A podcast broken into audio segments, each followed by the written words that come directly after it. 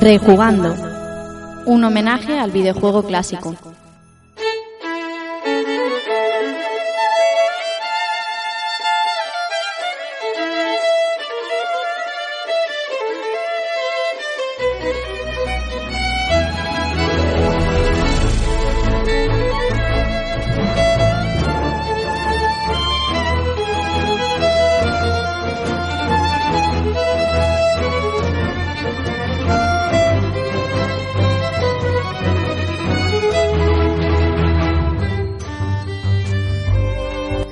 Amigos y amigas, sed bienvenidos a un nuevo episodio de Rejugando y recibid un saludo de quien os habla, Rafa Valencia. Bueno, seguimos aquí en este periodo estival con un calor que te mueres, como ya dije en el episodio pasado. Eh, no se ha ido, sigue con nosotros este calor, pero nosotros seguimos aquí y como cada 15 días volvemos a traer un, un juego, un juego de nuestra memoria, un juego que esta vez ha traído el amigo Keko, un juego que hoy nos lleva a repartir toñinas otra vez, como, como debe ser sobre un manga que, que ahora está bastante de moda por estos territorios, pero no siempre ha sido así. Así que como tenemos muchas, muchas cosas que contar, voy a presentaros a los que van a ser hoy mis compañeros de camino.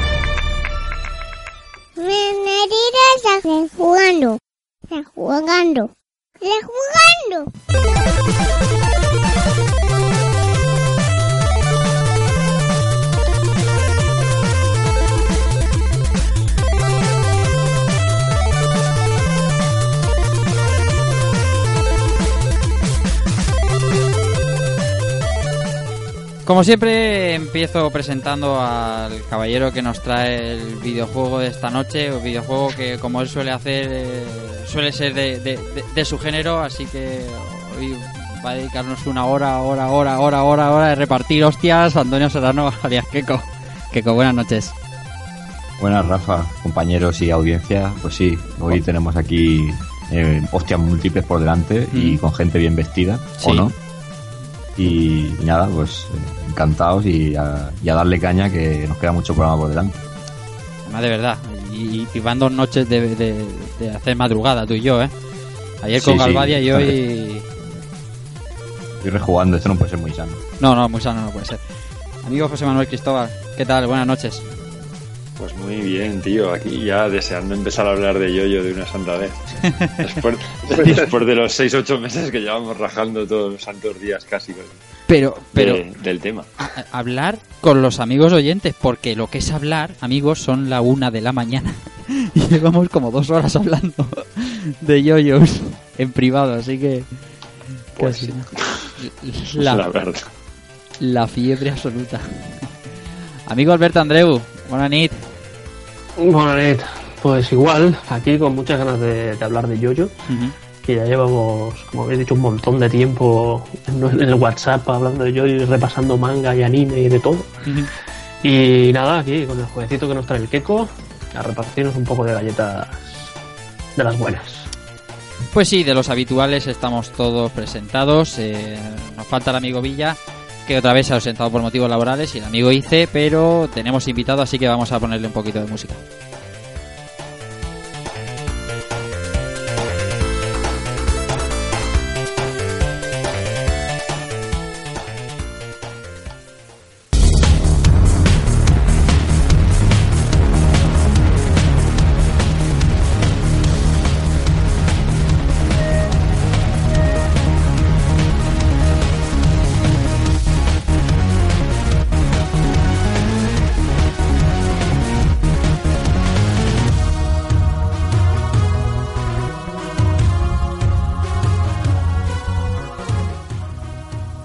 Pues ya es casi un habitual y llevaba algún tiempo ya sin pasarse por aquí, ya lo echábamos de menos. Tenemos con nosotros a su malignidad, tenemos a la maldad persona, tenemos a Evil Ryu Moreno. Buenas noches, Evil.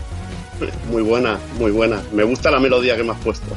Me gusta y además suena suena un poco ahí a Valencia, el bacaleo y eso así al Suena- principio me, me hace gracia. me hace gracia. Hombre, suena el, ba- el bacaleo. que no me entero. Pues sí, no, hombre, un po- un poquito de música de Ryu pa- con toque de maldad, por supuesto, para, para un tipo como usted. Nada, con ganas. eh, No, Bueno, Rafa, lo de Evil es porque el Ryu estaba pillado hasta las cejas, ¿sabes? Y había que ponerse algo que no tuviera todo Dios, tío. Sí, sí, sí, sí, está claro. Pero, pero que te has convertido en, en su malignidad con, con todas las de la ley, ¿eh? Bueno, no soy tan malo. A veces depende. Bueno, bueno, veremos, veremos hoy, depende. veremos hoy. Depende del día. Veremos hoy cuánta maldad sale, sale de nuestra boca. Pues nada, estamos todos presentados, así que yo voy a quitar la música y le voy a dar paso al compañero Antonio Serrano que nos trae el juego que, que, hoy nos reúne aquí en Rejugando. Así que, Keiko, todo tuyo. Bueno, pues sean todos bienvenidos a, a las luchas con, con ropas de vanguardia, a las poses épicas, rockeras y, y bohemias for the win. Bienvenidos al combate de estética ambigua, a las frases del recuerdo y a los hora hora. Hoy rejugamos Jojo's Bizarre Adventure, The King of Framedata.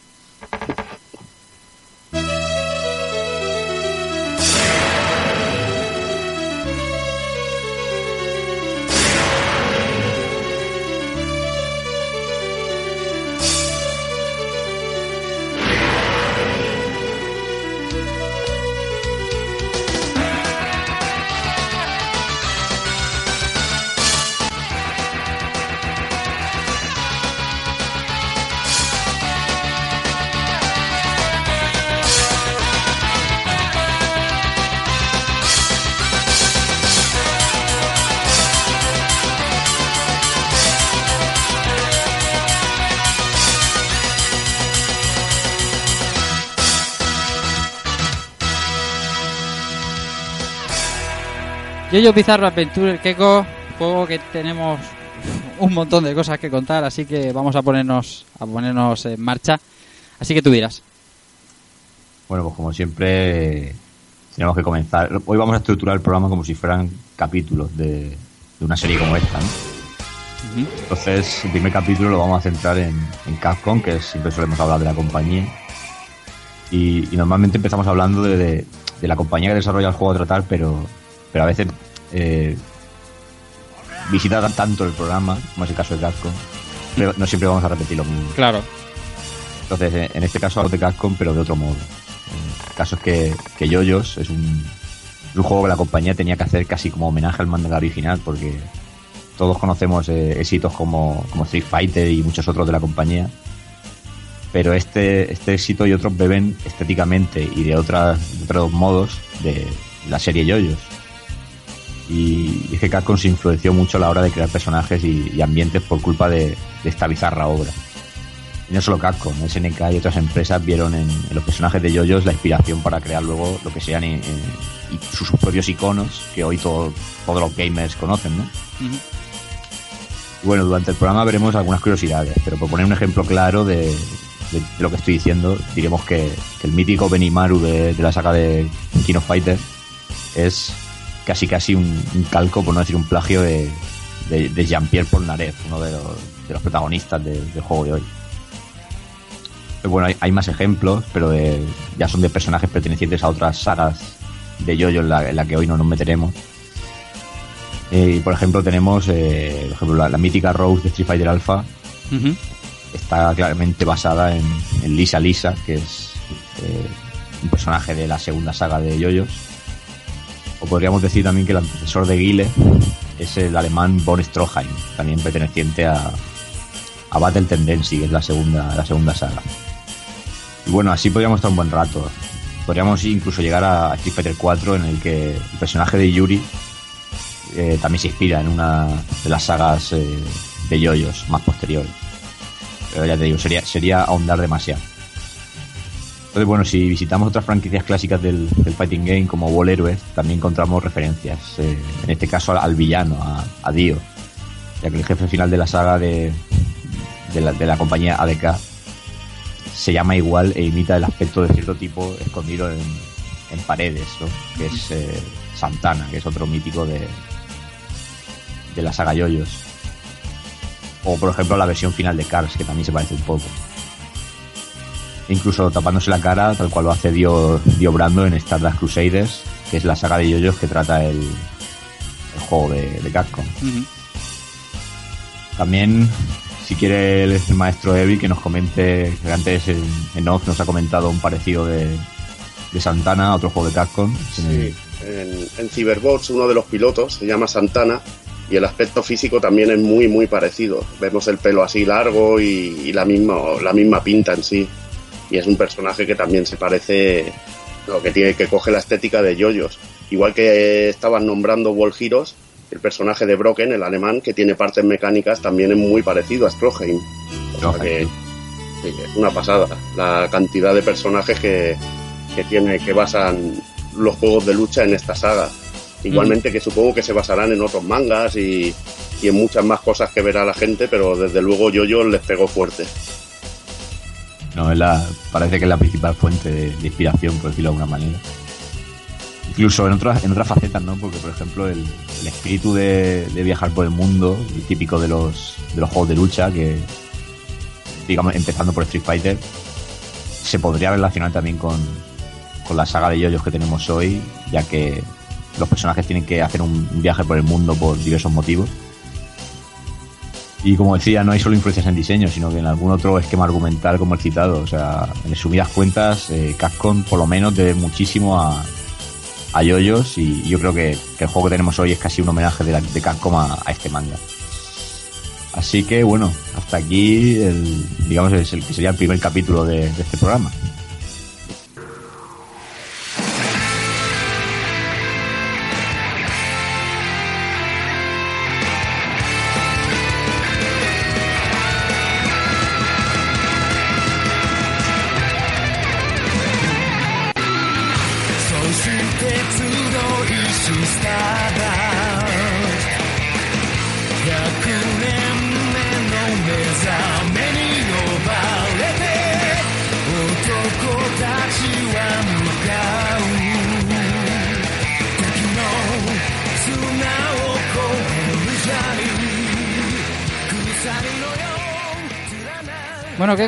Capítulo 2.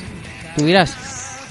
Bueno, pues eh, en este capítulo 2 hay que preguntarse quién es Yoyo, porque aquí estamos hablando como si todo el mundo lo conociera, pero esto detrás lleva un, un manga larguísimo y hay que explicarlo un poquito. Aunque si fuera por mí me iría ahora mismo al, al pasillo a cantar la canción esta, porque llevo como, como tres semanas con la tonadilla esta en la cabeza y no me la puedo quitar encima. Eh, bueno, pues eh, Yoyo Bizarre Adventure es un manga creado por Hi- Hirohiko Araki que se comenzó a publicar en, el año 1987 en, la mítica Shonen Jump. Y bueno, es, una historia muy particular que nos cuenta la- las andanzas de las diferentes generaciones de, la familia Joestar, que se ve casi obligada a salvar el mundo por, por diversos motivos, pero principalmente, o casi siempre, por, por culpa de un hombre llamado Dio Brando. Eh, este manga comenzó, eh, como he dicho, en, en 1987, pero se sigue publicando a día de hoy. Eh, y como digo, es a través de, de diferentes sagas que nos cuentan la historia de un determinado miembro de, de la familia Joestar.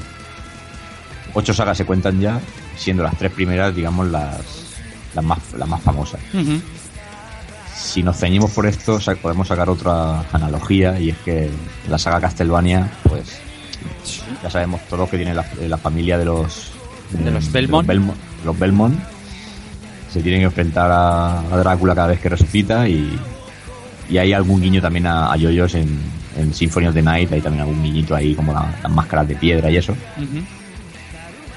Pero vamos a, a poner las cosas en orden y deberíamos empezar por Phantom Blood, que es la, la saga original, que transcurre a finales de- del siglo XIX, en la que Jona- Jonathan Joestar, eh, miembro de una familia, digamos, acomodada, británica, tiene que lidiar con el que será su, su hermano adoptivo, por eh, Dio Brando, el cual eh, encuentra una máscara que, lo convertirá en una especie de, de vampiro semidios o como lo queráis llamar, que lo hace, lo hace terriblemente, terriblemente poderoso.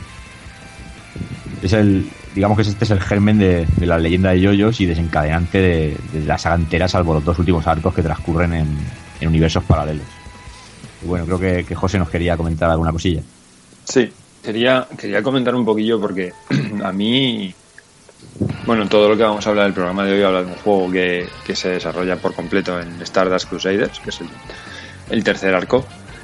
Pero a mí como, como historia independiente, ¿vale? Antes de entrar en todo lo que has comentado antes de, de- una saga que se, se continuamente va, va luchando en diferentes arcos contra un, un enemigo recurrente.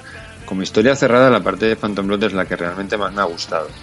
Porque creo que es donde más se desarrollan los, los caracteres y las personalidades de los, de los diferentes personajes. ¿Vale? Como Dio es un. Te, te cuentan por qué Dio es como es, antes siquiera de convertirse en vampiro. Eh, por qué se comporta de la forma que se comporta, cuál es, qué es, qué es lo que le motiva, qué es lo que, qué es lo que le hace ser de esa forma. Tío. Y además te cuentan también por qué llega a ser el hermano, el hermano adoptivo de- del protagonista, que es Jonathan Joestar.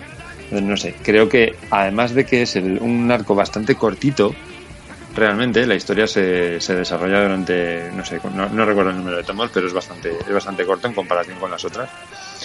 Casi no tiene nada de relleno, es todo muy directo y creo que el argumento es de largo, para mí, eh, uno de los mejores de, de todo este manga, ¿vale? Por coherencia, porque te cuenta una historia como que estuviera muy bien, muy bien estructurado todo lo que quiere ir contando en cada momento. No se pierde, no se pierde, cosa que sí que le va pasando al autor en, en diferentes arcos. No sé qué opináis al respecto. Pues me- lo primero me mola que, que lo hayas Sí. comentado así porque una, una de las cosas que este programa que digamos que puede ser de utilidad es no spoilear demasiado porque como es un manga que no, no lo conoce mucha gente y lo has explicado perfecto. O sea, sin entrar en detallitos, muy bien, muy bien. No, no lo conoce mucha gente. No, no- no hablamos de- de- del efecto de de- DuckTales. Es que a mí me alucina. Yo eh, a- reconozco, amigos oyentes, que a- auténtico, bueno, desconocedor, ¿no? Pero vamos, no he seguido la serie, ni mucho menos. Pero me sorprende mucho que, que ahora todo, todo Kiki la ha visto desde que tenía, desde que era pequeño. Pues, hombre, no creo. Por eso que si hoy hoy estaría bien, eh, pues eso, vamos a hablar bi- bien de la- del manga, pero claro, a ver si sirve por, por lo menos también para picar el gusanillo de la Claro, gente que claro, lo vea y claro. que se sorprenda, claro. Sí, sí. Yo, yo creo que mm, este manga no. O sea, a ver, si nos dejamos llevar simplemente por lo que es la fama, mm, si alguien está tentado de empezar a leer directamente yo-yo por Stardust Crusaders, la está cagando. Sí. Ujú. La Sí, está sí. cagando, pero, pero, pero bien cagada. Hay que empezar desde el principio y leerse y entender bien cuáles son las interrelaciones de, de- de los protagonistas desde el primer arco hasta donde quieras o puedas llegar. Mira, Cristóbal, yo, yo mira, eh, descubrí la serie en sí, eh, me vino el fanatismo, sobre todo por el juego de Capcom, más que nada, y entonces tuve la oportunidad de ver los seis ovas de, de Stardust Crusader que, que me parecieron geniales, Sí, sí. y, y, descubrí la saga desde allí, y no conocía lo anterior, luego ya me pasé al manga, digo, hostia, voy a, voy a leer lo que había anterior de, de historia, y la verdad que esta parte de Phantom Blood, eh, como tú lo has contado, es alucinante. Y aquí me pondría a explicar un, un par de, de momentos que a mí me parecen ser increíbles. Sobre todo la rivalidad de los, de los dos personajes principales. Uno que encarna el bien y otro que encarna el mal, pero de una manera tan opuesta, el Jin y el Yang tan, de una manera tan opuesta, tío. Hay una escena que es increíble, me imagino que es la, la que el amigo eh, lo que hace con la mascotita de, Sí, sí, eso es brutal. es una escena, pero de, Además- que de- denota una maldad, pero suprema, tío, y es increíble, es increíble. Es una parte muy buena, muy buena. Sí, eso y lo que pasa después con la con la que era la tía que le gustaba y Uf, y No luego el Que Dios, final, Dios es malo ahí, ¿eh? final de malo, malo, malo. El final de este episodio es también de, de, de sacarte la chorra y decir, "Buah, esto es brutal". y a gozarlo. estilo pulpo, tío. Sí, señor. Claro que sí, hombre, como debe ser. A mí lo que es una chorrada, pero lo que me, lo que me jodió mucho de este arco documental y, y quizás a José también le, le un poco es uno de los guiños musicales que hay al, al cantante de, de Led Zeppelin, que te lo ponen ahí en un, en un zombie de estos de mierda que te cargas en un momento. Sí, porque es que eh, es un poco frustrante. Sí, porque uno de los principales personajes que sale en, en Phantom Bloom, que es Zeppeli, eh, obviamente está totalmente eh, influenciado por, por Led Zeppelin. Pero luego, como bien dice Keiko, salen cuatro zombies absurdos que duran eh, dos viñetas que se llaman como los cuatro integrantes de, de la banda. Y digas como que, pero cabrón, pero déjales un poco más, no me los jodas así. Pero no tenéis bastante con el maestro Cepeli, coño, que es un personaje genial, tío. Cago en la leche, es que lo queréis todo, tío. Y luego con, con, el- con el Dire Straits también, que mola un montón.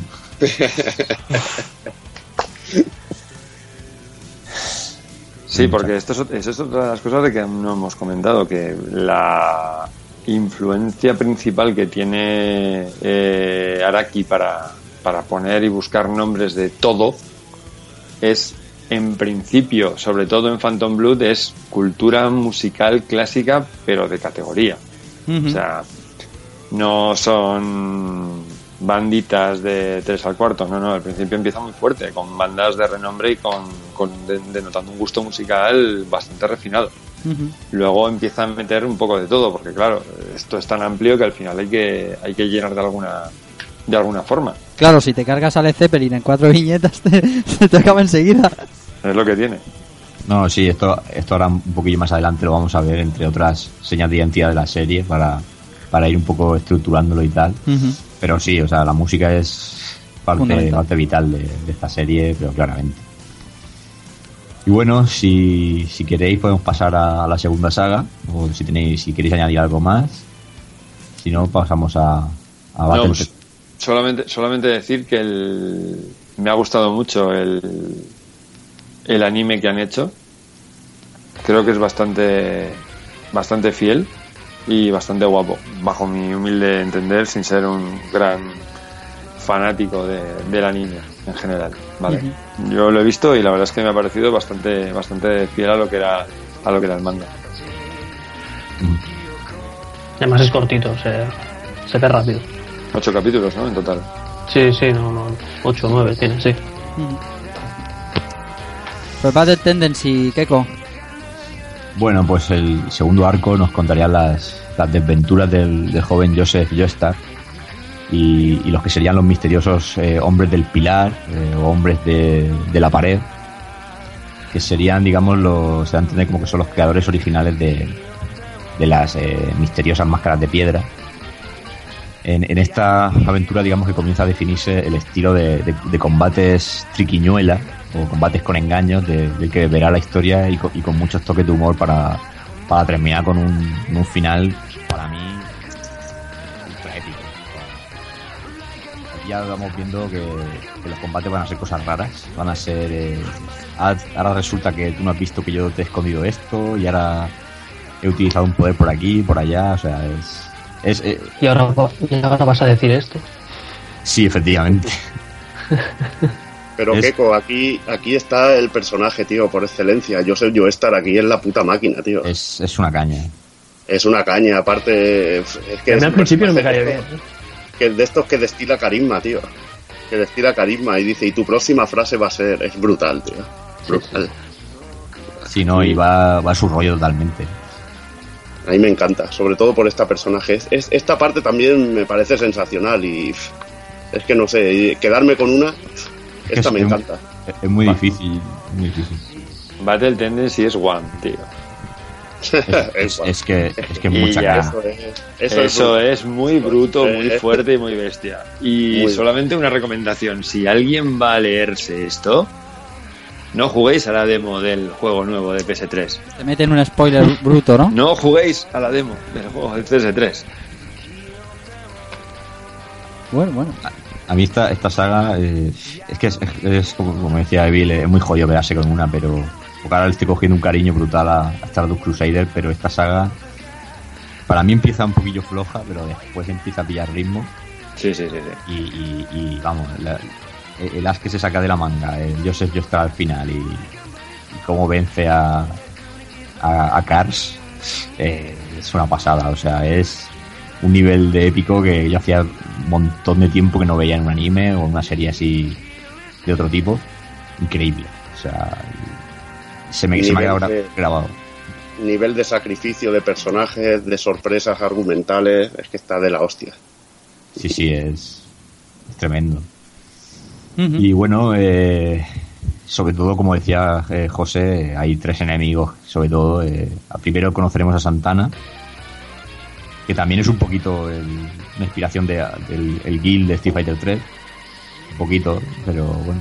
Y, luego el trío calavera de que son ACDC, WAM y, y Cars. Eso ya es, eh, tremendo. Sí, a CDC nunca un ejemplo de nombre mal elegido. Porque. ¿Cómo puedes ponerle al tío, un tío un nombre basado en unas siglas? No me jodas, por favor. La, verdad es que el, el- el autor de esta serie no, no quiso disimular mucho con el tema de los nombres. Podría haberlo llamado ACDC o algo de eso fonéticamente, pero nada. Se lo pone tal cual y ya está. Sí. Bueno, pues este sería el, el segundo arco argumental. Y ya llegaríamos a, a Stardust Crusaders, que es el que nos, ese juego que nos, la saga que nos importa y mucho, porque es la, la saga que adapta Capcom y sin duda la, esto es objetivamente es así, es la más conocida de todas eh, y muy noventera en todo su, su estilo. Y en ella, pues un, Joseph Joestar ya con, con una edad considerable, pues eh, viaja a Japón para ver a su nieto, eh, Yotaro, el cual está encarcelado casi voluntariamente por, por, su, por su violencia, que él cree que está causada por a través de su stand. Que esto es un como una proyección astral de, de su energía espiritual que actúa como una especie de, de- de guardián o de protector, por decirlo de alguna manera. Entonces, bueno, mientras tanto, eh, el amigo Dio eh, ha resurgido de, de su tumba oceánica, y no voy a decir más, para, para digamos, volver a la vida y, y, bueno, la, la madre de Yotaro enferma a causa de- del stand que tiene ella también. Así que Yotaro y, y Joseph, eh, acompañados de, de Abdul y otros aliados que, que se unirán a la causa, de, deberán buscar al, al vampiro para, para poder curarla, para revertir la maldición que tiene sobre ella. Y bueno, en su largo viaje hacia el Cairo sufrirán las intervenciones de, de todo tipo de enemigos con sus correspondientes stands. Que, que, que esto ya es eh, la locura porque realmente eh, lo que es argumento hay más bien poco. Es una como una especie de sucesión de, de enemigos que van saliendo, casi como un juego arcade de lucha. O sea, es Sí, sí, sí. Clarísimo. Es un borrash.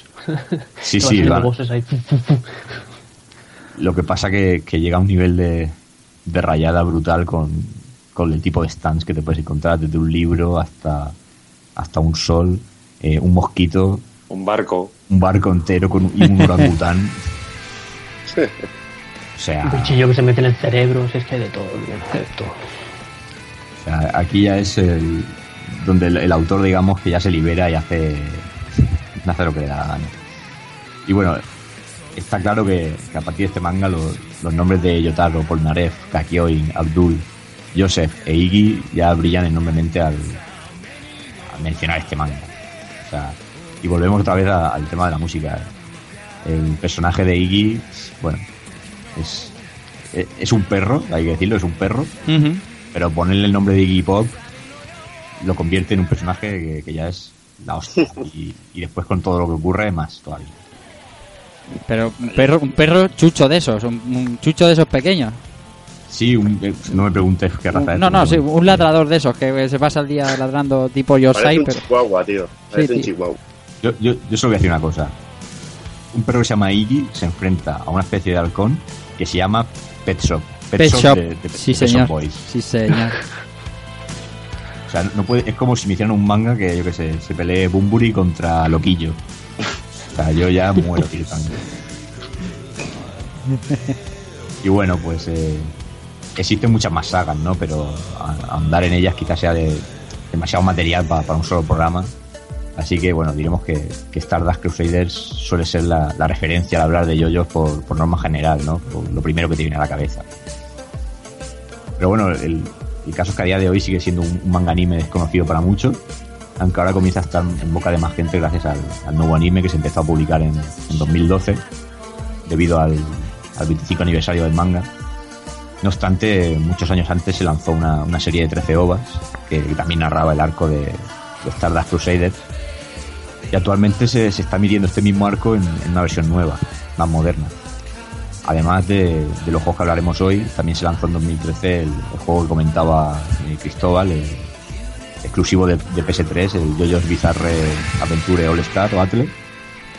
Que ahí le, le tengo que, que dar las gracias al amigo Ice que hace un par de par de meses o tres que se plantó ahí y me lo regaló y, y Sí, sí, sí. Me, me hizo, me hizo meterme un poquito más ahí en, en el furor de yoyos Sí, sí, sí. y bueno y que en España digamos que se publicó a principios de 2014 Mm. aquí vino un poquito más tarde y reúne personajes eh, digo, casi más de 40 de, de todas las sagas existentes o sea casi casi nada para, para un título de lucha. Y bueno, eh, ya metiéndonos un poquito más en la línea generalista, pues eh, esta serie goza de, de una seña de identidad muy estrambóticas, pero que son la, como nosotros decimos, son la vida. O sea, el, el sentido del humor es una constante y, y la extravagancia en, en la ropa de los personajes y en, en sus discursos y, y sobre todo en sus poses, una constante que los define. To- Todo, muy, en, algunas veces todo recuerda mucho a Zulander, a veces. Y con tanta pose y tanto gesto y a veces también cae este manga cae en, en los Arasa en momentos puntuales Sí, sí. De eso estábamos hablando ahora en off, eh, ahora fuera de micro. y, y los que los que hayan leído Stardust Crusaders si recuerdan cierto momento de Joseph y Abdul que están imantados me, me darán la razón Ujú. Hay momentos muy, muy gaylords eso sí son todos muy fuckers porque van por la calle y todas las chicas eh, por lo menos se, se echan a los pies de Yotaro o sea que eso eso es así. Y bueno para el final me dejo el, tema de los guiños que más molan o, al menos para mí que son la- lo que hemos dicho antes las referencias musicales. Y es que una gran cantidad de, personajes reciben su nombre de, de músicos como ha dicho José de- principalmente de- del mundo del rock clásico pero también de otros estilos haciendo haciendo homenajes constantemente de hecho el título de la serie viene por, por el tema Get Back de los Beatles O sea, empezando por ahí. Y bueno, el caso es que, que al final, hoy en día, Yoyos manda ahora mismo en Japón, en este, lo que es un, un renacer y se está convirtiendo en un fenómeno casi social que lo inunda casi todo. Y como curiosidad decir que se lanzó una, una versión especial del, del citado juego de PS3 en la que viene una, una figura de Yotaro, en la que lleva un, gran número de cristales de Paroski y que asciende a una, a una cifra realmente de locura que aquí ya si me pueden corregir mis compañeros, no sé si rondaban los, los 2.000 o, o 4.000 euros. O...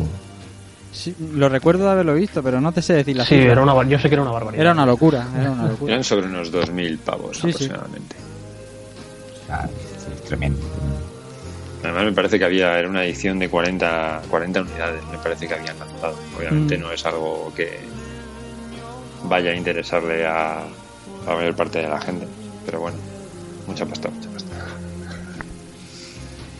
Y bueno, en, en resumidas cuentas, pues no hemos querido destripar en exceso ciertos momentos para que los que no conozcan la obra y les pique la curiosidad, pues se animen. Y no obstante decir que, por lo menos a nivel personal, Yoyos es uno de esos manga animes que, que podrían haber llegado a nuestro país en su día, junto a, a otros que no han llegado como Kuto no Ken o, o Sakigake, y que por desgracia no, no amenizaron las tardes de Telecinco o TV3 junto a, a Goku, Seiya o Lamu o muchos otros creo que después de haber visto Bola de Drag y Los Caballeros del Zodiaco, creo que aunque esta serie sea un poquito más violenta, tampoco hubiera pasado gran cosa.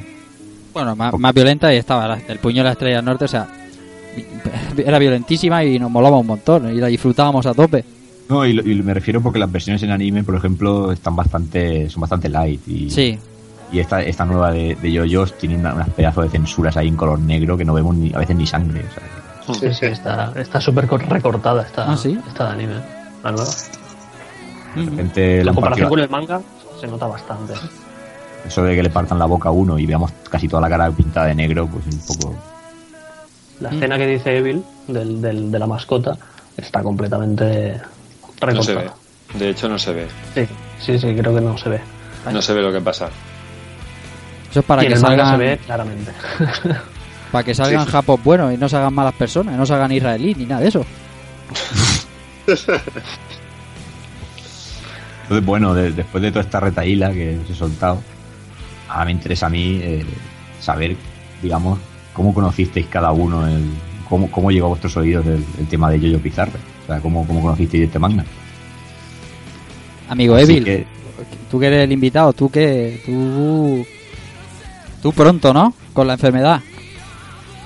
Yo sí, bueno, yo ya me, me he colado antes y ya, ya lo he soltado un poco, que fue más, más bien a raíz del juego, sobre todo, porque la suerte que había es que había unos arcades muy, muy majos aquí en Barcelona, el Apolo, y, y allí vimos la máquina, la CPS3 con el yoyo y nos empezó la flipada.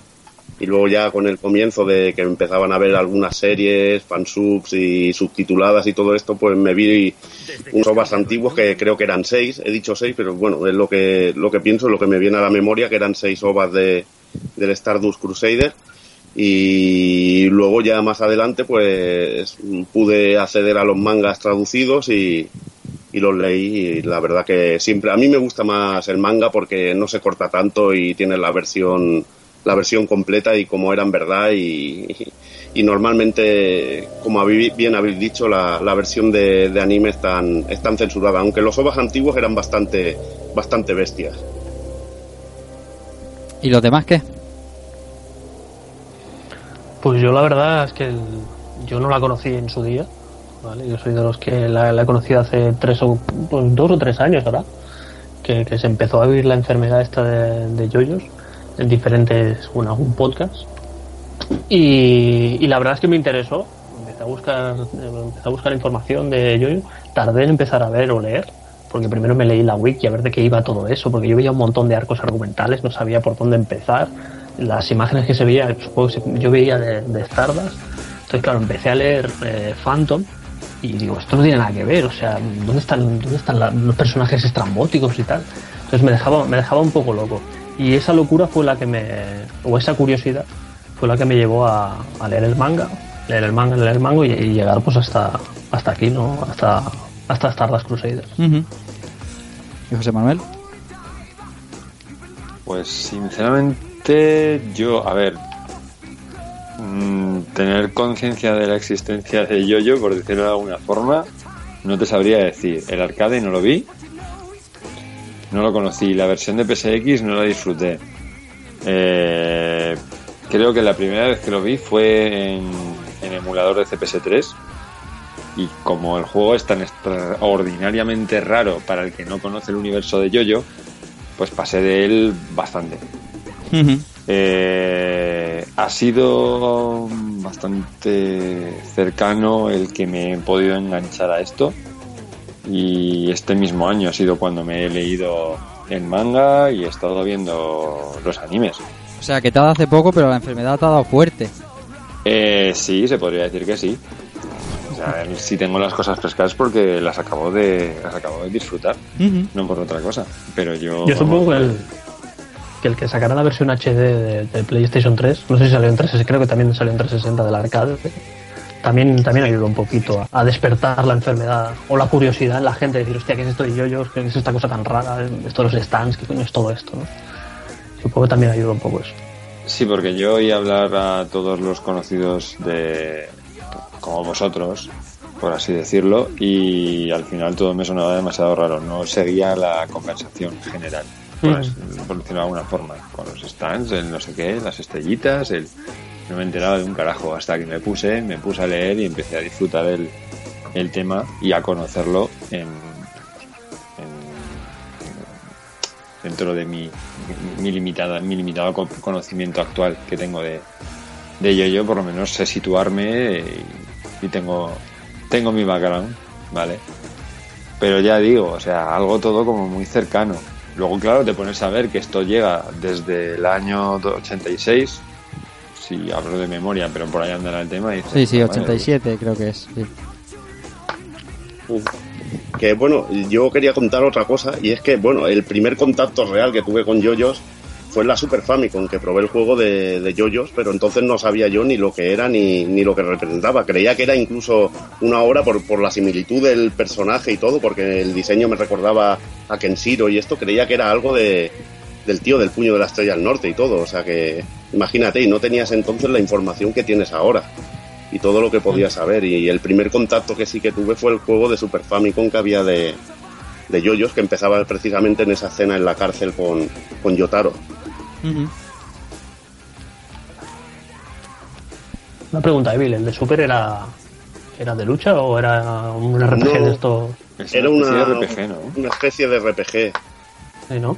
especie de RPG. Me sonaba. Está traducido. Este, creo que la ROM está traducida al inglés, si no recuerdo Ah, mal. ¿sí? Seguir, sigue el arco de Stardust, ¿no? Anda. Sí, sigue el arco de, de Stardust. Sí, pero es bastante rarito, ¿eh? Sí, sí, estado sí. así echando un imagino, vistazo y es uno de esos juegos que, vamos, que aquí no llevaba ni, ni, ni de casualidad. Sí, pero bueno, eh, ya te digo que el personaje me llamó mucho la atención. El personaje de Jotaro eh, llamó mucho la atención, la verdad. Sí. ¿Y tú, Rafa, cómo lo conociste? Yo, mi- a mí, como, pues un poco como ha dicho Dante, ¿no? Hace 3-4 años a todo, a todo Dios, por, bueno, por redes sociales y, y- y amigos aficionados al manga, al anime, le dio por esto y a mí me, me asustaba un poco y eso de que, pues, como ha dicho José, mm, Cristóbal, que, que, que es una serie del 87, ¿no? Y, y dices, hostia, ¿cómo voy a ponerme yo a ver esto ahora que será tantísima historia y tal? Y, y yo empecé a verla, empecé a ver Phantom Blood, ¿no? hará pues como, como un año. Pero de esto que no me enganchó, de esto que hay una franja, un límite de 5 o 6 capítulos que, se, que, que los usa de criba, ¿no? Y, no sé si es que me, pilló fuera de onda, porque el año pasado hubo muchos cambios en mi vida y a lo mejor me pilló un poco fuera de onda y no le pillé el gusto. Pero conocerla, conocerla, eh, como dice Dante, hace 3-4 años cuando, cuando, como hablaba antes, el síndrome de DuckTales, ¿no? Que, que resulta que todo Dios la había visto. Y, y no sé, digo, bueno, pues habrá que, habrá que probar a ver qué es esto. Pero bueno, eh, lo que una cosa está clara, eh, la oportunidad que le di entonces se la voy a dar ahora, pero, pero y después de la conversación que hemos tenido previa al programa, mucho más. Enfermedad pura. Sí, Y ya te he dicho, Rafa, que no, no, no te asustes por el tiempo, porque realmente, bueno, lo que hemos dicho, Phantom Blood es, super, es corta, realmente corta. Battle Tendency también no es, no es excesivamente larga y entran muy bien. Yo creo que son, son series que entran muy bien. A mí me ha costado más entrar esta Stardust, porque precisamente me gustan más las dos primeras. Pero bueno, esta Stardust pues quizá le cueste arrancar un poquillo más, pero, pero al- a medio o un poquito más para adelante, en verdad, pues la cosa parece, bueno, mejora mejora y se hace un poquito más interesante. Pero bueno, tiene altos y bajos, ¿eh? También. Como toda serie larga. Pero tú, ¿qué no nos has contado cómo, cómo te llegó esto a ti a la mente? Pues por una vez yo, yo pensaba que. digo, no sé, digo, me- digo seguro que, que Bill me suelta el detalle que iba a soltar yo. Por una vez, voy a soltar yo alguna cosita así curiosa. Eh, no, no es, ni- es una tontería, no es ninguna. No se puede considerar ni de Spooker ni nada de eso. Es una cosa que, que contendría yo, pues no lo sé, eh, 9, 10 años, por decirte alguna edad. Y era que la curiosidad es que mi abuelo me regalaba todas las semanas eh, los cómics de grapa que salían de, de los Caballeros del Zodiaco de Planeta de Agostini. Y tenían, esos cómics tenían una, una muy buena costumbre, porque era la época en la que el manga empezaba a, explotar aquí en España. Y la última página de, los cómics de Saint Seiya siempre la dedicaban a, a algún manga en particular eh, que se estaba publicando en Japón y que tenía a lo mejor cierto éxito. Entonces eran como pequeñas reseñas en cada número. Entonces, claro, yo, yo gracias a eso eh, vi, vi reseñas de City Hunter, de Okuto no Ken. Y claro, yo, yo empecé a fliparme mucho con, con todo lo que tenía que ver con, con series de, de hostias puras, porque encima también estaba Street Fighter por en medio y yo estaba co- completamente loco de crío, ¿no? Y, y- y, de hecho eh, tengo esos cómics todavía por ahí guardados y hubo uno que de repente la, la última hoja titulaba algo así como Las extrañas aventuras de Yoyo. Y la particularidad era que te, te ponían una hoja entera de ese manga con un pequeño resumen, pero esa hoja venía también traducida al castellano. Y claro, justo era eh, la saga de, de- de Stardust Crusader, que eh, en uno de los múltiples viajes que van en coche los protagonistas, eh, se me quedó, digamos, grabado a fuego, ¿no? O sea, esa, pero no solo yoyos, eh, una serie que he mencionado antes también que se llama Sakigake, que también van a, va a sacar un juego ahora para, para Play 3. Y, como se parecía, como decía Evil, el personaje principal se parecía tanto a Kenshiro que yo decía, hostia, esto, esto a ver qué es, tal. Y por lo menos el concepto yo lo, yo lo aprendí de ahí. Y luego con el, con el paso de los años, eh, me acuerdo cuando compré la- el primer número de la revista Loading, que venía un par de, un par de pantallas de, del arcade que iba a salir. Y decía, hostia, tendrá que ver algo con, con esto que yo veía de- con la hoja esta que manga este que salía de pequeño en Saint Seiya.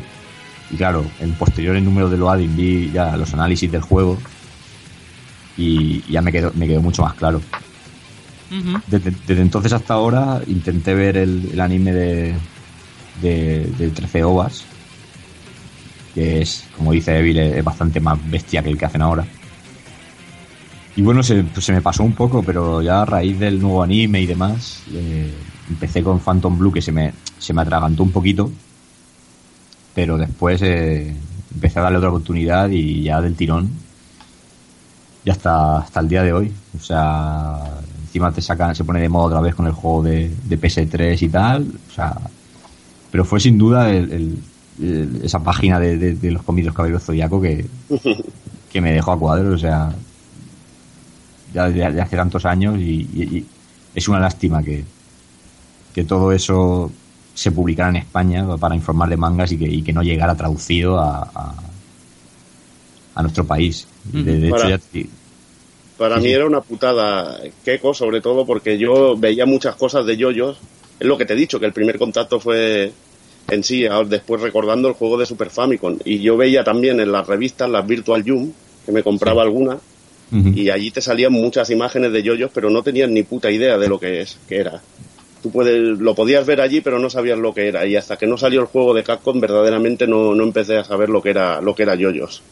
No, claro, es que eso, eso yo creo que ha sido la, la, la, la pieza más importante, porque incluso yo creo que si lo llega a sacar SNK, como tenía esos problemas de, de distribución aquí en, en Europa o en España, tampoco mucho lo hubiéramos sabido, pero como Capcom era un poquito más, más global, por decirlo así. Pues, no te creas, Keiko, que hubiera sido bastante más barato. Le- le- hubiera llegado seguramente a más sitios un, un yoyos en una MVS que una CPC3. Estas placas eran, ya lo sabes tú bien, caras, caras de cojones. Bueno, tú, dices- bueno, claro, pues te- tú te refieres a nivel arcade, ¿no? O- Sí, a nivel arcade. Ah, vale, sí, bueno, sí, yo es que siempre he estado con, como siempre he estado obsesionado con que los juegos de SNK no llegaban a, a consola aquí, aquí a, a- a- en, versión, en versión PAL, yo ya estaba siempre con eso. No, pero es verdad, en eso tienes razón. Si fuera sido arcade, tienes, tienes toda la razón. Y bueno, así que, ya te digo, era, era los años 90 fueron fueron como una obsesión, digamos, personal de, de saber que había mangas por ahí en Japón de, de hostias y que aquí no llegaba ninguno solamente Dragon Ball y, y Saint Seiya, que no es poco, que son, pues son dos obras clásicas, pero joder, eh, hubiera estado muy bien que, que todo este tipo de series hubieran llegado y, y nos dejáramos de tanto mariconeo como hay hoy día y, y hubiera llegado yo yo con, con dos cojones. Muy bien. ¿Y sin, mari- y sin mariconeo? Y sin maricones. Yo me lo pensaba, digo. Sí, sí. ¿Y qué- y- Bueno, y- sin mariconeo. Sí, ¿Y sin qué sale? maricon- ¿Viñetas mari- en blanco? No, pero sin mariconeo por, de la gente, no de los mangas. Es que nos hemos vuelto todos muy... Yo, yo veo hoy los dibujos que echan hoy en día en la tele y me quedo a cuadros. O sea, los críos, los críos no están viendo buena animación y si hubieran, si hubieran tenido este tipo de acompañamiento de estos, de estos sonen como tuvimos nosotros de, de más jóvenes, eso, eso sería la caña. Pero bueno, no se puede tener todo. Muy bien, Keiko, ¿te queda algo de comentar antes de pasar a escuchar algo de música y al juego? No, yo por mí ya está. Muy bien, pues vamos a poner una canción que nos deja el amigo Evil, uno de estos arranques que, que, que tanto le gustan de este de este Jojo Bizarre Adventure, un tema de Jotaro por Nanjo Night Studios y enseguida nos ponemos ya con el juego que, que aquí hablamos llevamos hablando ses- 50 minutos de serie y aún no hemos empezado a hablar del juego. Así que enseguida venimos.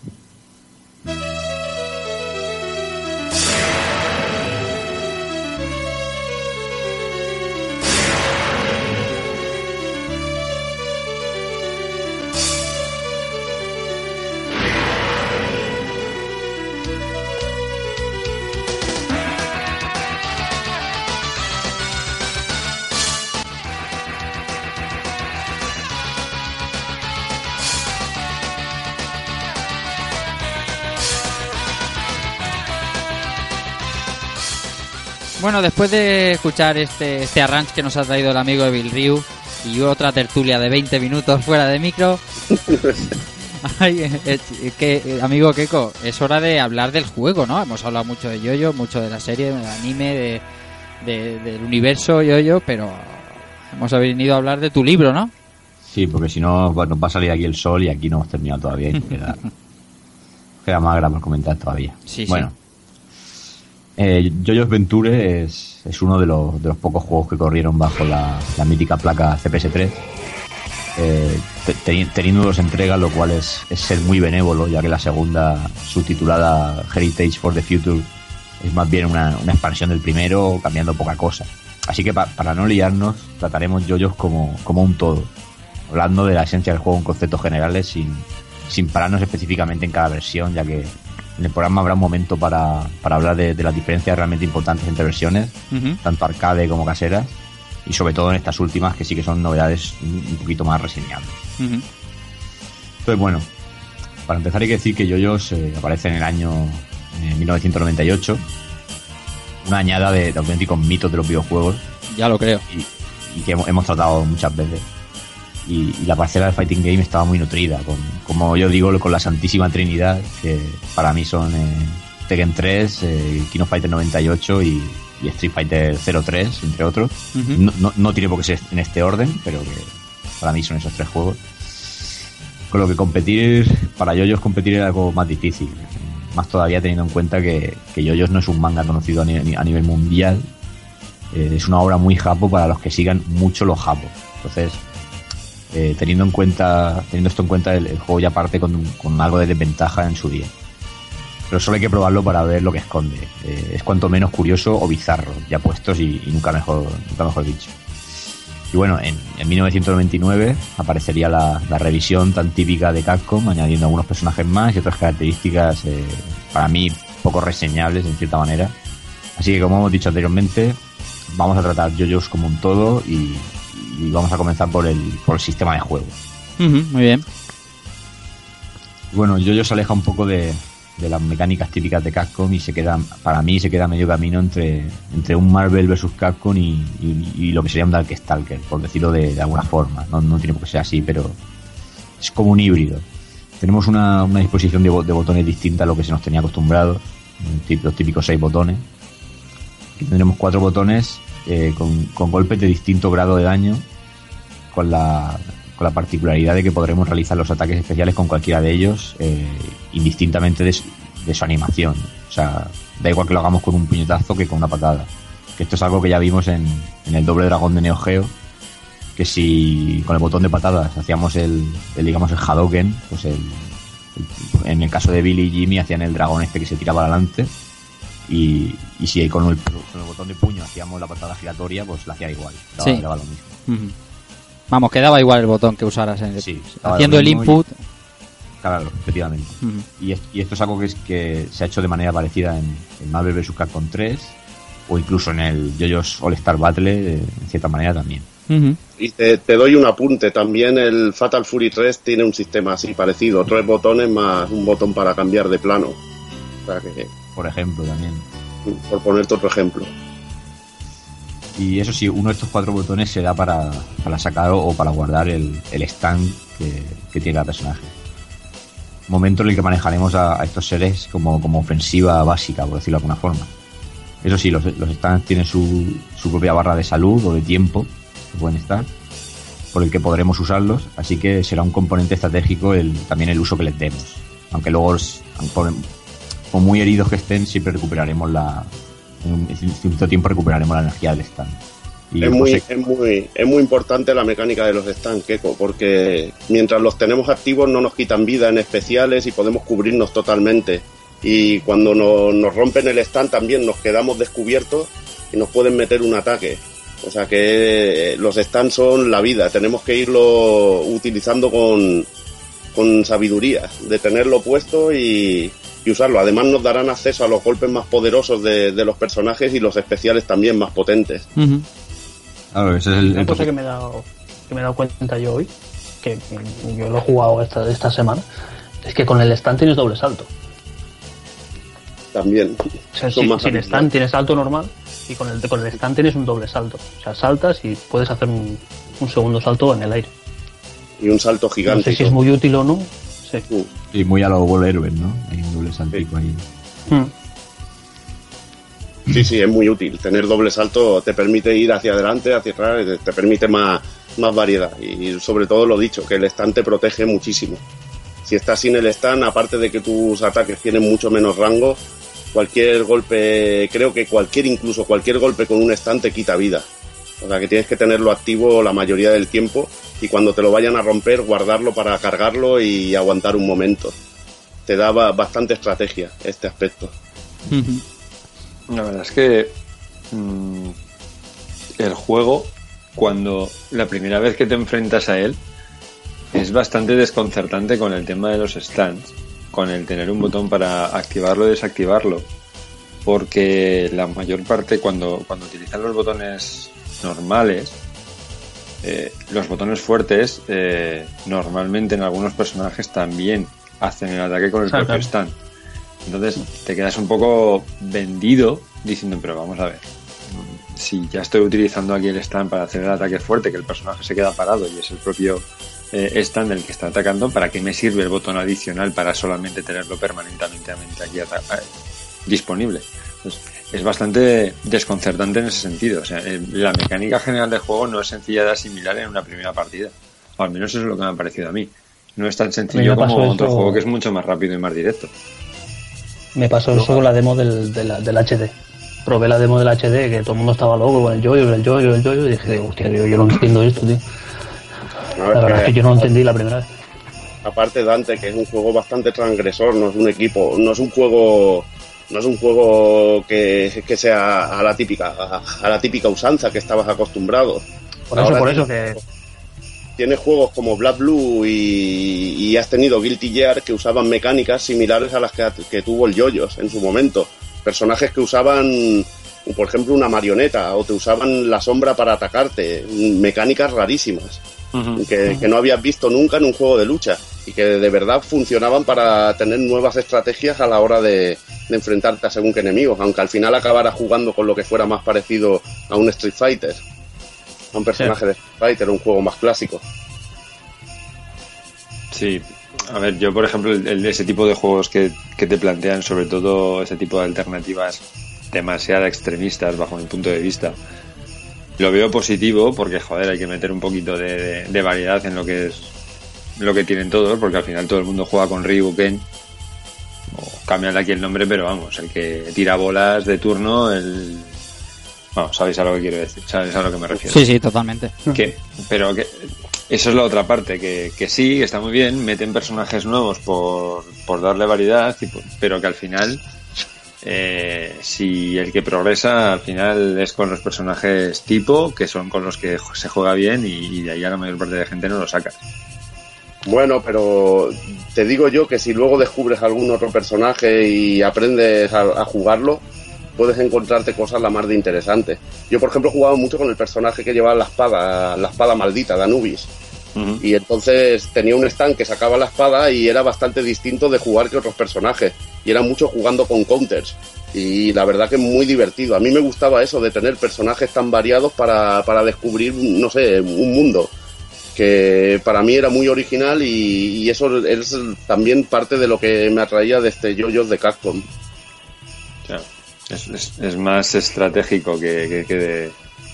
Sí, el, compone- el componente estratégico tiene gana mucho más eh, protagonismo que lo que sería simplemente acción directa, de ir a golpear y ya está. Y al final es Ya. que el, el otro tipo de juegos son más sota caballo y rey. O sea, medio círculo hacia adelante, medio círculo hacia atrás, delante atrás, abajo arriba y ya. Bueno, más, Keiko. Bueno, pues sobre el, interesante debate que, han tenido aquí, eh, ahora después en otro apartado sí que voy a exponer yo una teoría con respecto a eso, que, que creo que es una de las grandes bazas que tiene el, el yoyos, pero bueno, eh, en cuanto al tema de inputs y los movimientos especiales dentro del juego, eh, digamos que son los pues las clásicas de toda la vida, del medio círculo o media luna o los típicos eh, golpes de carga, los Sonic Boom. Eh, los supers o, especiales recordarán a, muchas veces a los crossovers de, Marvel, es decir, el, giro de palanca pertinente más dos o tres botones a la vez en función del, tipo de ataque o las barras que haya de, energía acumulada. Y también hay otra serie de movidas como poder sacar al, stand de manera completa y, manejarlo íntegramente. E incluso a, a ambos personajes eh, para encadenar un montón de combos super, super bestia. Y aquí sí que necesito que, que me corrija el, el- el maestro Evil, porque yo sé que, que Dio tiene la habilidad de, Wall para parar el tiempo. Y Jotaro también. Y Yotaro también, ¿verdad? Porque yo sé que en el, de, Sí. el de PS3 sí que lo tiene, pero no sabía Sí, no. si. Sí, sí, sí, lo tiene, lo tiene. En el de Capcom lo tiene porque era una habilidad que aprendí, al, aprendí con el tiempo y aparte es un- una especie de Racing Demon. Ahora no sabría decirte exactamente la combinación de, de botones, pero para Dio y, y Jotaro era un Racing Demon. Te, tenías que gastar tres niveles para hacerlo y bueno, te permitía un rato de, de free combo. El otro personaje paralizado, tú in- hacías un montón de inputs y, y se iba comiendo todo, todos los ataques que hicieras. Era bastante bestia. Yo lo he intentado esta tarde y no me ha salido, ¿eh? Y tengo el input delante. Y tengo el input delante, ¿eh? Pero te sale, te sale el de Gouki, por ejemplo. Te sale el Racing Demon de Gouki. Tienes Sí, que hacerlo seguido, la moción muy seguida y rapidísimo. Hmm. Y te saldrá, te lo aseguro. A mí me salía de puta madre. En, en el, en el All Star Battle es dos veces para abajo y al, y al botón de. creo Una que es puta el- broma. Sí, se hace, se hace- se hace facilísimo. Se hace de broma. Aquí el, el Evil tiene controlado el, el, el frame data del juego. No, hombre, no. Eso no. Eso simplemente que te sale y ya está. Que, lo, que hay que hacerlo rápido y ya está. He, oído, he oído frame, frame data. No es frame rata, tío. Eso no. Eso, es- eso es para expertos. Yo no soy experto, tío. Yo me gusta divertirme, pero me gusta también jugar, indagar un poquito dentro, pero yo eso de ver los frames no, no tengo ojos de estos para ver eso. Más Keiko. Bueno, pues eh, ya en la parcela, digamos, eh, gráfica, eh, el juego yo creo que, que cumple con, con la potencia de, de CPS3, mostrando eh, sprites brutalmente animados, con, con escenarios muy bellos, aunque, aunque algo estáticos, al, al estilo de los del Street Fighter 3 Hit Strike, pero completamente fieles a, a entornos y momentos concretos del manga, que eso pues se agradece bastante. Además, eh, contaremos con planos de zoom a, lo- a los Samurai Spirits y, espectaculares apariciones de ilustraciones originales del manga a la hora de, realizar superataques o cuando vencemos al, al rival con un super golpe veremos eh, una viñeta determinada del, rival vencido y, demás, que es, es, es una maravilla. Oye, un- una cosilla respecto al tema de los escenarios. Eh, ¿Por qué la gente critica tanto del tema de que los escenarios son demasiado estáticos, tío? Estás en un juego de lucha, joder, estás totalmente ocupado de darte hostias con el otro. ¿Cómo cojones te das cuenta de lo que está parado No, en el eh, escenario? Mira, el Keiko se refiere a que no hay animaciones de personajes detrás, que por ejemplo ves King of Fighter 94 y ves un escenario como el del Pau Pau Café que está lleno de, de gente ahí animado detrás. Que sí, tío. Keiko le mola que haya, que haya vida, es como el Doki. Como el Doki Sí. ahí, que le gusta que haya vida en los escenarios. Pero si yo, si, yo lo, si, yo lo digo, si yo lo digo porque no me parece tan importante, joder.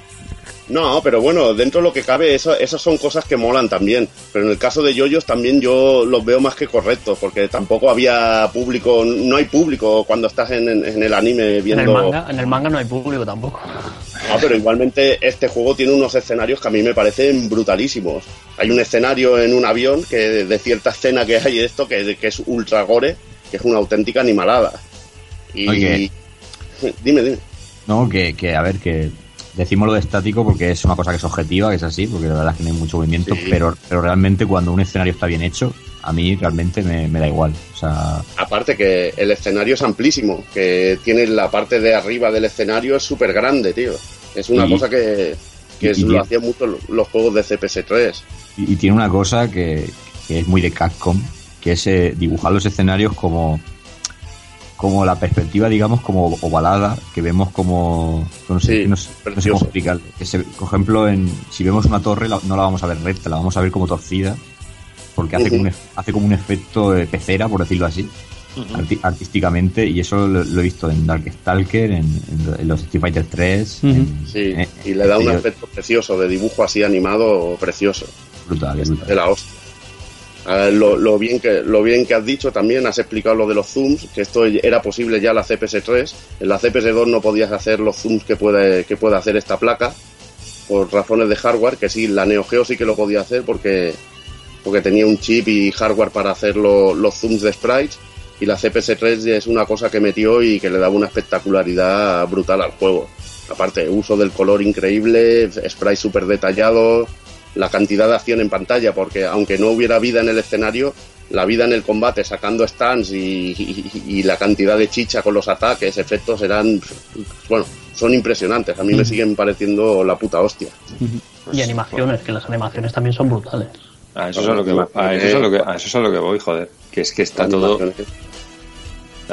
Como, Yo- a, como- a- a mí es que me sale un poco mal. Cuando alguien critica el escenario en sí mismo, dices, pero pues es que hay que verlo como una parte de un todo, tío. Si es que el juego no, no para de fluir en ningún No, momento. pero Es que- yo, yo, Cristo, es que no creo que, que Keiko lo haya criticado. Simplemente ha dicho que están vacíos, que no hay animaciones detrás y eso pero es si así. no lo digo, No, no, si no lo dice por yo no Keiko. lo digo por Keiko. No, no lo dice por Keiko.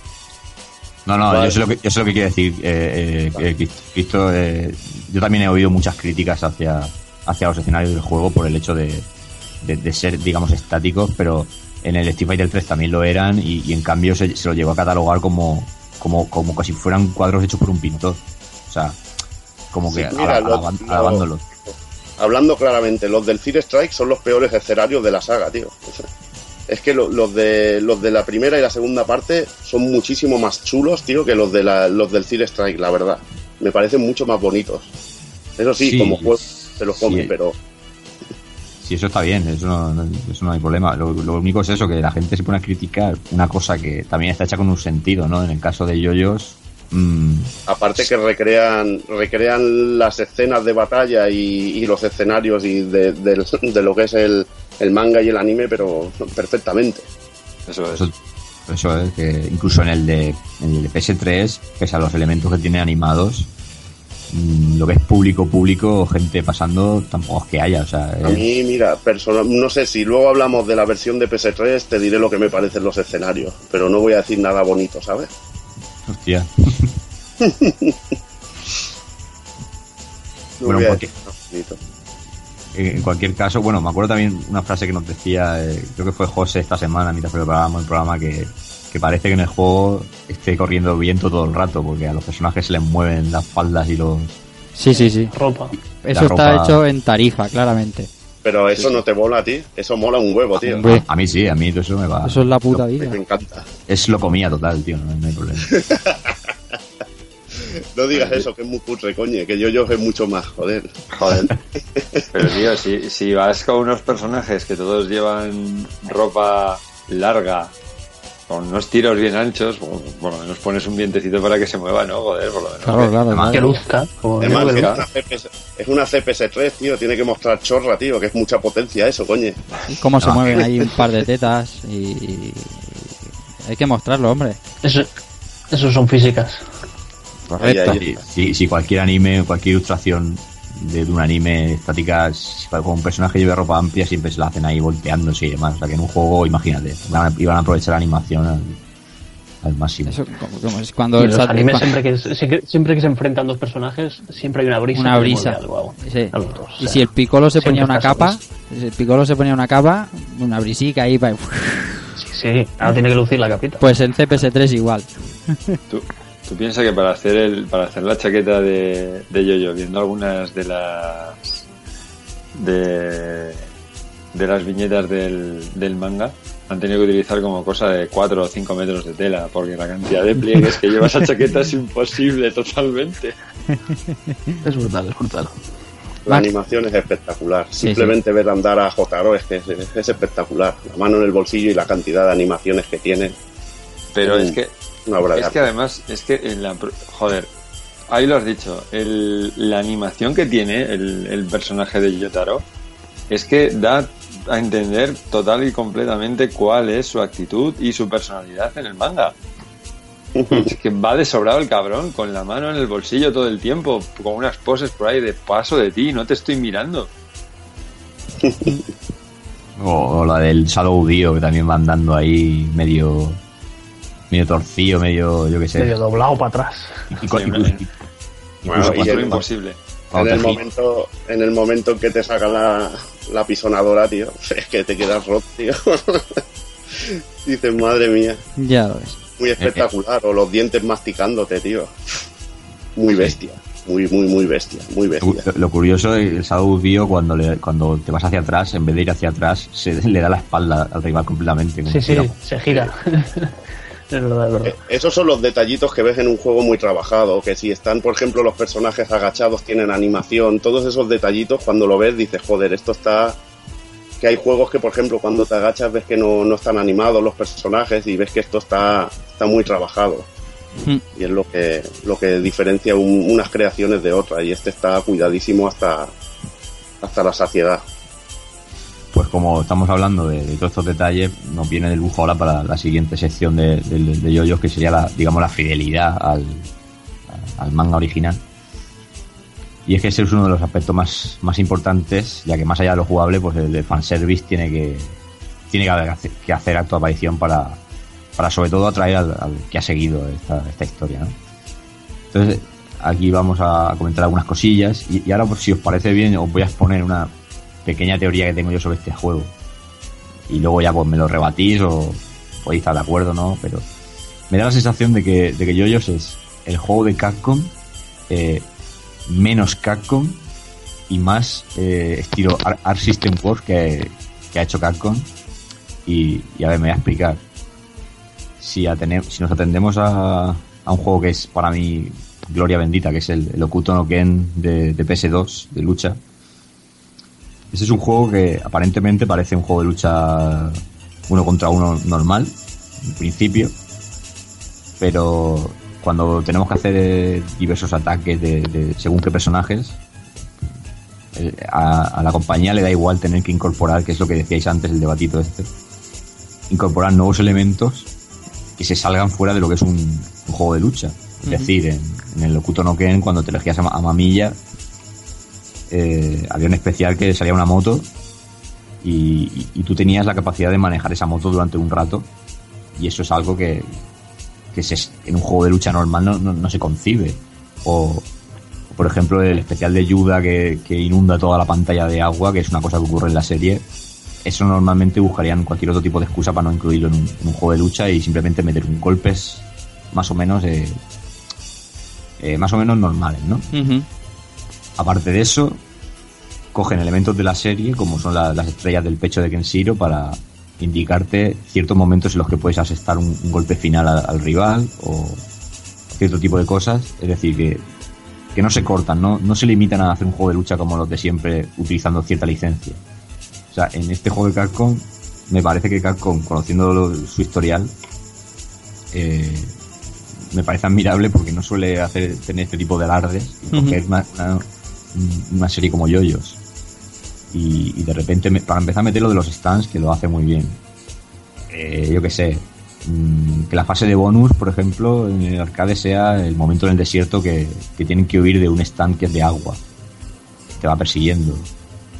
Que de repente luego veremos también las versiones de PSX que te cambia otro estilo de juego completamente distinto.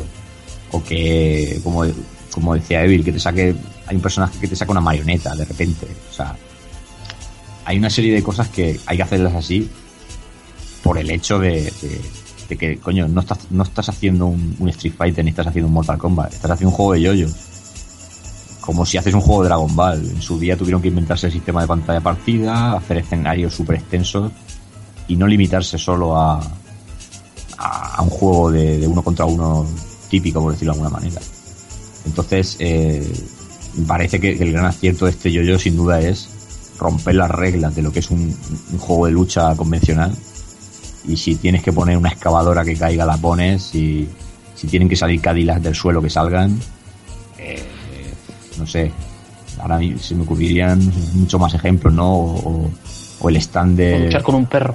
luchar con un perro. Es que Mira, eh, yo te digo una cosa, Keiko, que, que yo digo siempre que Capcom sería capaz de animar una piedra de puta madre, tío.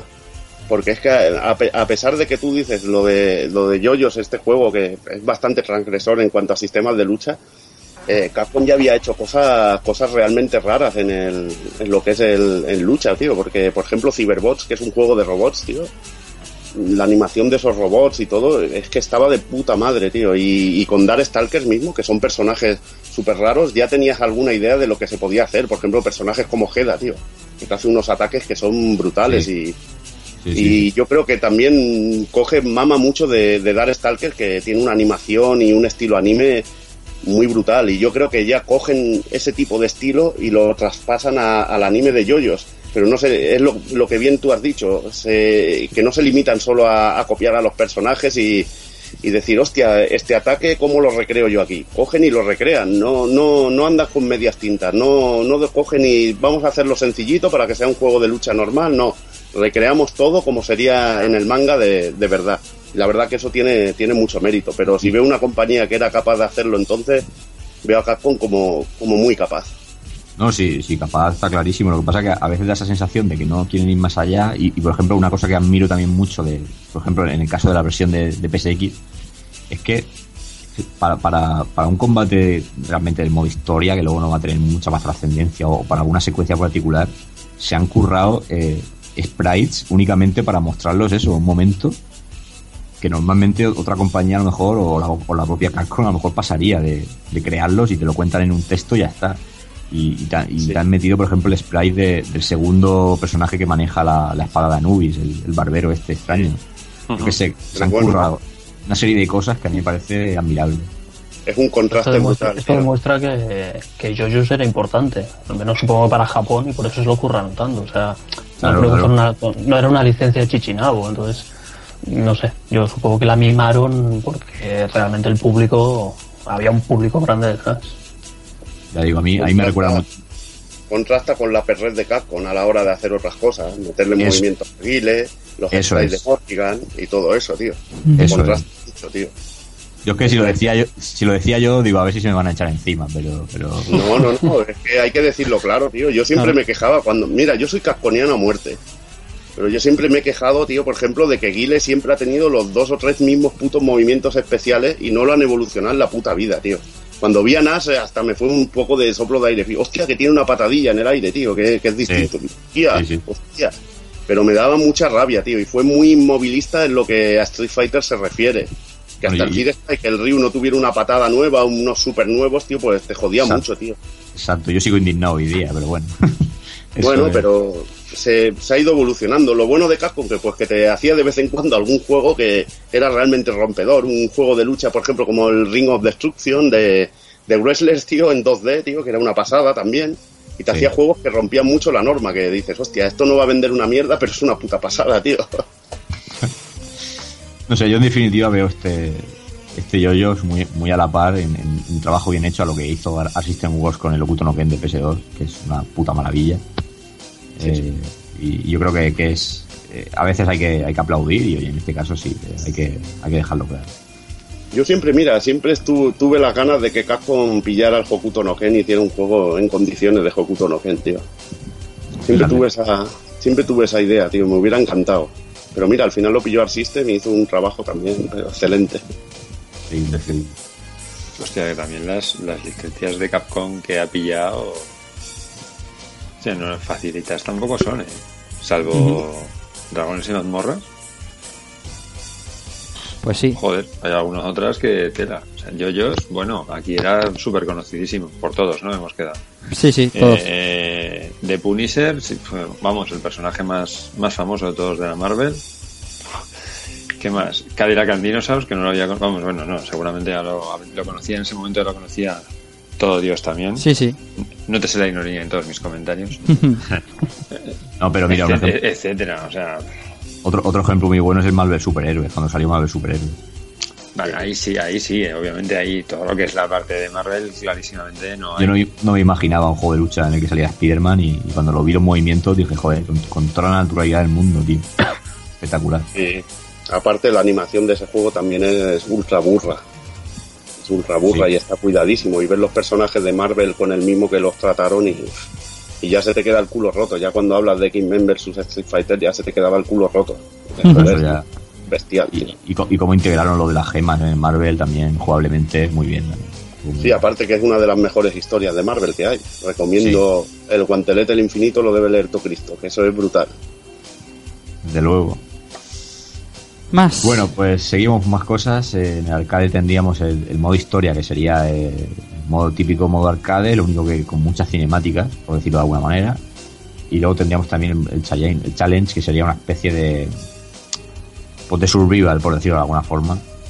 Y, como hemos comentado antes, pues algunas fases de bonus curiosas, como la del el, el usuario de Stan en Doll, que es el vamos por el desierto y tenemos que llegar a él corriendo y esquivando eh, un stand de agua que nos persigue constantemente, con lo cual se puede aprovechar otra vez la licencia del manga para algo jugable y algo que, ha- que haga variado el juego.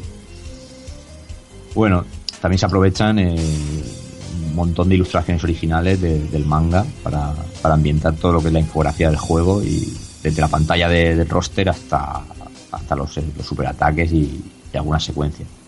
Aunque decías antes, creo que era José Manuel Cristóbal que, eh, las ilustraciones, que, que el, el sprite de, Jotaro no, no, no, se parecía lo suficiente, ¿no?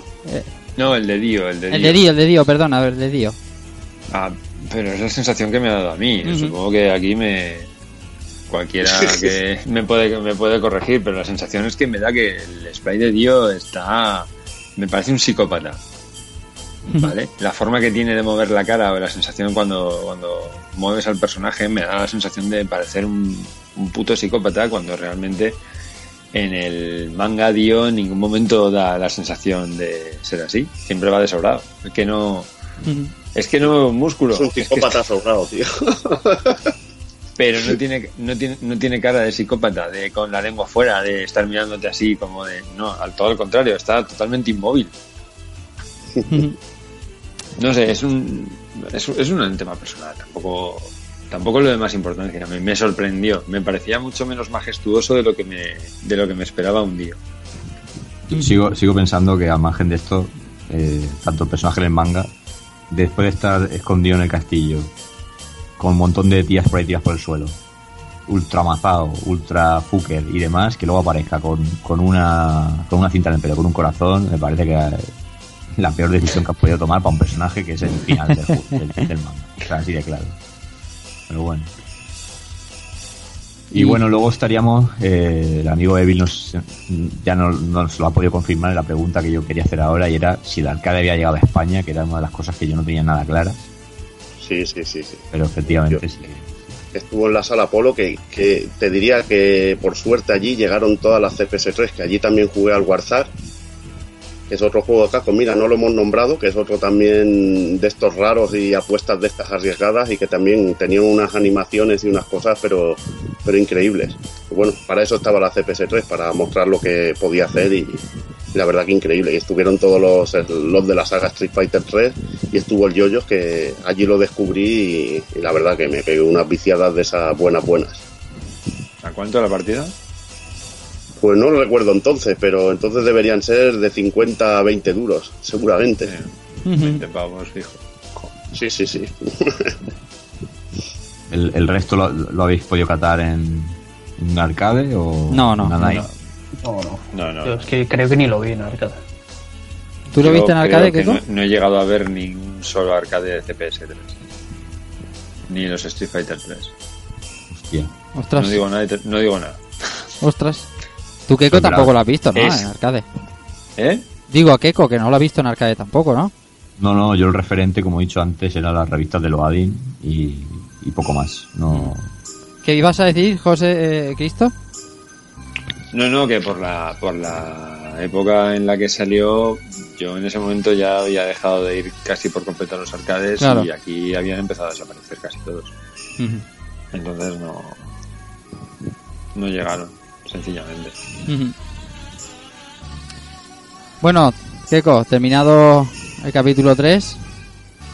Pues Vamos, vamos a pasar al, al cuarta, a la cuarta entrega de este, este programa de hoy. Y es que estaréis de acuerdo conmigo que, que en este tipo de juegos eh, basados en licencias, al final el alma de, de estos juegos, por muy bien hechos que estén, son los personajes también. Pues vamos a centrarnos en este cuarto capítulo en, en los Stardust Crusaders y, y bueno, decir que, que Yoyos presenta un, un, grupo nutrido de luchadores para manejar. Eso sí, eh, la pregunta que yo me hago es si estarían todos a, a la altura de, aparecer en este juego. Es un, es un cierto dilema que ocurre a la hora de adaptar mangas a, a juegos de lucha. Eh, vuelvo otra vez a Locuto no Ken de PS2. Eh, ¿Estaba bien elegido el roster de ese juego? Mm, yo creo que no. Pero supieron adaptarlos de, de una buena manera, ¿no? A, lo que era el juego. Entonces, en el, en el caso de Yoyos eh, es parecido. Hay personajes que por su, por su brevedad en la serie y, y- y poco carisma, quizá no dejan la huella suficiente como para meter, meterlo en un juego de lucha y darle una serie de golpes, pero, pero al final están dentro y, y es lo que hay que valorar, eh, digamos, objetivamente.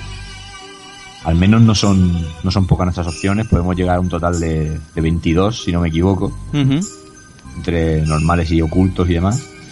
Y bueno, aquí, más que analizarlos uno a uno, yo quiero directamente a, a- a lo personal, ¿qué, qué os parecen? ¿Cuál sería, digamos, vuestro personaje favorito eh, eh, para escoger o de la serie? Yo, ya- yo ya os digo que el, el mío es, es Pornalev, porque me siento plenamente identificado con él cuando entra al aseo, porque siempre le pasa algo. Y eso es, es- eso es, eso es una vivencia que yo vivo todos los días, o sea que a partir de ahí ya rienda suelta para vosotros. Díganme los Yo estoy un expertos. poco, yo estoy un poco contigo, ¿eh? Yo, a mí Polnareff en el manga, pese a lo tontito que es y el, que siempre le están tomando el pelo, a mí es un personaje que me cae en gracia y la verdad es que me, me gusta el diseño, quizá porque también en- me gusta Benimaru en los King of Fighters, o sea que supongo que ya la estética así un poco rarita ya me va. Y, y nada, yo en el juego pues muchos no los he probado porque porque yo todavía estoy con el manga y hay muchas cosas que no quiero spoilearme. ¿Vale? Pero bueno, eh, Jotaro se lleva muy bien y he podido probar un poquito a Dio, que bueno, bueno, bueno, que Dio ya es, supongo, yo creo que está un poquito, no sé si está roto o no, pero yo lo he visto demasiado fácil con Dio. Y poco más. De personajes yo también me quedo con, con Polnareff o Jotaro, de los que he podido probar. ¿eh? Y también me gusta mucho el Iggy, que lo he probado un poquito y pese a lo pequeño que es, el stand es bastante, bastante contundente. Ujú. A mí que el, el Silver Chariot, aparte de, de, de Polnareff, el eh, su stand es, que me- es también mi favorito. O sea, Sí, el diseño, el diseño del stand es muy, es muy guapo de, de Polnareff. ¿Y Evil? Bueno, a ver, aquí yo, mira, os lo he dicho antes, muchas veces llevaba Chaka con la espada Nubis, que es un personaje que me gusta por el rollete de los counters y al llevar una espada que salían con bitos así muy, muy chulos. Pero bueno, también soy mucho de, de Jotaro. También me gusta Joseph Joestar con el Hermit Purple, que también va, va bastante bien. Pero también llevar a Abdol, a Kakyojin, a Polnareff. Me gustan muchos personajes, la verdad, de, este juego. Hay otros que son muy extraños y no, no los llevaría, como a Leslie con el rollete de las pistolas y bueno, el perro y todo esto, pues tampoco me hace mucha, mucha gracia. Prefiero personajes más tipo humano. Eh, y también decide otro de los personajes que hay que hay ocultos que bueno que, que está de, de la, que pertenece a ay, a la bueno a lo que sería el arco anterior de, de Yoyos que es el, el propio Joseph Joestar de joven pues este personaje mola un huevo tío mola un huevo es un personaje así que usa el jamón y, y también mola mucho tiene convitos muy chulos y, y está muy bien y aparte Dio también es una pasada llevarlo porque hacerlo de la pisonadora es de es de señores ¿Y Cristóbal qué? A mí el que más me gusta llevar es a Dio, pero porque soy bastante manco y creo que también está muy roto. Sí, sí. Y o es o Dio o Yotaro. Que tiene un alcance, Y- el stand de Dio tiene un alcance y da de unas toñas que flipas, Pasada, tío. es que mete unas Bueno, hostias mete, unas, impresionantes. mete unas hostias brutales. tío. Mete unas hostias impresionantes. Madre mía, qué locura. Y luego respecto a, la- a lo que preguntaba Keiko de personajes que son un poco extraños, que debían estar o no. Iggy o, o Pet Shop, por ejemplo, a ver, son especialmente raros. Uno es un pájaro, otro es un perro, son muy pequeños, uno está por el suelo y muchos ataques no le dan, otro está por arriba y tampoco. Eh, para un juego que tuviera que estar realmente equilibrado entre los personajes no deberían estar, pero en este juego sí. Es por lo que hemos dicho antes, ¿no? O al menos así lo veo yo. eh, están, ¿por qué? Porque cuando los combinas el diseño pequeñito del personaje con, con el stand, sí que cogen coherencia. O al menos así lo veo yo. Sí, porque el stand es brutal. O sea, cuando, cuando saca el stand Iggy es cuando, cuando realmente. O sea, yo creo que le da mucha. lo- el componente estratégico que hablabais antes, con Iggy todavía es mucho más. Lo que decís, ¿no? Porque es un perro pequeñito que los, los ataques por arriba no le dan. Pero a la que sacas el stand, eh, la verdad es que pilla, puedes llegar a pillar más. Aparte que Perdona, pero ¿cómo veríais entonces a Mamilla en Hokuto no Ken 2? Por- en Hokuto no Ken, perdón, Hokuto no Ken 2. A Mamilla en Hokuto no Ken, porque yo, por ejemplo, es un personaje que no lo veo en, en Hokuto no Ken. Eh, es un personaje que en el manga no tiene, bueno, también en el, en el yoyos hay personajes que no tienen nada nada que hacer, pero es que Mamilla en el de esto, aparte de que es un es tremendamente machista Hokuto no Ken, es que realmente no tiene poder para enfrentarse ni, ni a un músculo de, de cualquiera de los personajes. O sea que ese. Bueno, eh, son videojuegos y es lo que tiene, tío, también. Ataca con, ataca con un puto yo-yo. ¿Qué vamos a hacer con eso? yo creo que aquí en, el Yoyos también el tema de Iggy y de Pet Shop eh, creo que, que tienen que estar porque como en, en Yoyos es ya de por sí como franquicia es algo es una historia en la que vale todo o sea se pueden inven- inventar el, el argumento más ridículo para hacer un golpe o, o para cualquier otra cosa pues veo, veo bien que estén en el juego lo que pasa que estamos en lo de siempre no pues eso eh, como decía Evi lo de lo por ejemplo en Okuto no Ken carece de sentido que, aparezcan ciertos personajes o- y en cambio otros ni estén. Lo que pasa que aquí en, en Yoyos es que no te da tiempo a... Son, son enemigos que aparecen para ser ventilados, no son personajes que se vayan a quedar para, para otras historias y demás. Entonces, claro, los que más carisma tienen al final casi son los seis protagonistas y, y el propio Dio. Entonces, claro, hay que, hay que rellenar y hay que meter un, un montón de personajes más para que el roster, digamos, sea, sea variado. Igualmente Pero- también, también tiene que estar el Vanilla Ice, tío, que es muy bestia, tío. Y sobre Ese todo sí, como ese, ese sí, ¿ves? ese es muy bestia y tiene que haber personajes. Pero bueno, a veces hay que escogerlo, hay que escogerlos bien y bueno. Eh, al final son videojuegos, es lo que digo yo. A ver, Mamilla yo no la veo, porque si dijeras, hostia, el nivel de poder en Hokuto no Ken, pues no pega. Este personaje no, aquí no puede ni les da una caricia a todos, ¿sabes? Y se han dejado a cantidad de personajes brutalísimos. Sí, sí, sí. Y entonces te queda un poco la duda, pero claro, hay que meter un personaje femenino y es la mejor manera de, de ponerlo.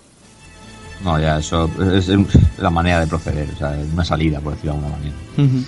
Sí, pero a Aquí- ver, por, por ejemplo, perdona que te interrumpa. Ah. El Joseph Joestar, que joder, que es un viejo de 70 tacos, que además tiene un stand que es particularmente estúpido en el anime. en el manga. Es que es totalmente inútil.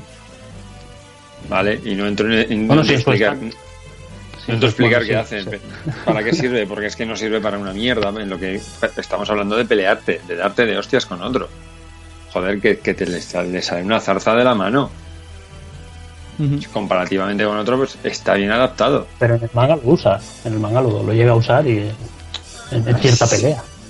Sí, pero lo, Para, para lo- de la. lo- comparas bueno. con Star Platinum y en dónde queda eso. No, claro, no se lo comparas con Star Platinum. Pues eso. Pues eso es lo que voy, que aquí está, aquí está, creo, bien adaptado. En términos Hmm. pu- puramente luchísticos, si me permitís el palabra, sé que Hmm. no existe. Y está porque es Joseph. Yo- Si no, yo creo que. Y si no, ¿qué Habrá va a hacer? que- ¿Salir corriendo? Ahora que decís eso, eh, a nivel general, ¿os parece que estén bien recreados los golpes de los golpes más famosos de la serie o veis que alguno está un poquillo cogido con, con pinzas? Yo Yo creo que los que sí. importantes sí, los importantes sí. A mí Sí, me no, gustan. A mí me gusta. Y muchos son espectaculares. Ya ves. Ta- también es cierto que los golpes más característicos son bastante, por qué no decirlo, básicos. Porque el hora, hora, hora, hora, hora, hora, hora, pues hombre, es dar un millón de puñetazos. Tampoco ya, es todo lo que hace, realmente. No, pero a lo mejor la técnica de fuego de Abdol y todo eso, a lo mejor pues, No, el fuego es guapísimo. Eso, por ejemplo, está muy bien hecho, creo. Pero claro, tiene, ta- tiene varias. No sé. Yo es que a mí, a mí en general me gusta mucho cómo está trasladado todo todo el manga aquí. No he, no he visto ninguna cosa que cante especialmente de manera negativa. Salvo el careto de Dio.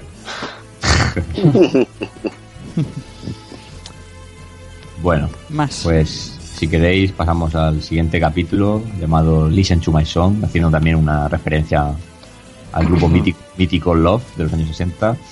Y vamos a hablar de, de la música del juego, ¿no? Un apartado tan importante en JoJo's, tanto en la serie, por sus múltiples eh, referencias al mundo del rock, como en los videojuegos, y más si se trata de Capcom como responsable de la misma.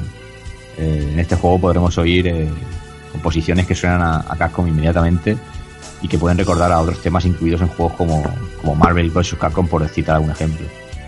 Es cierto que, la banda sonora varía según el personaje, como es lógico, pero me refiero al hecho de que, de que según hacia qué parte de la serie derive el personaje, se tratará de música más, acordes al mismo, no siendo lo, no siendo lo mismo escuchar el, tema de Yotaro que el de Dio.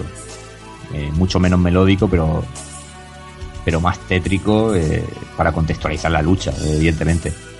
Hay temas como, como el de Kakyoin, que luego hemos escuchado unos segundos ya durante el programa, que enseguida nos transportan a otros juegos como Street Fighter Alpha o Darkstalker. Son mel- melodías muy Capcom.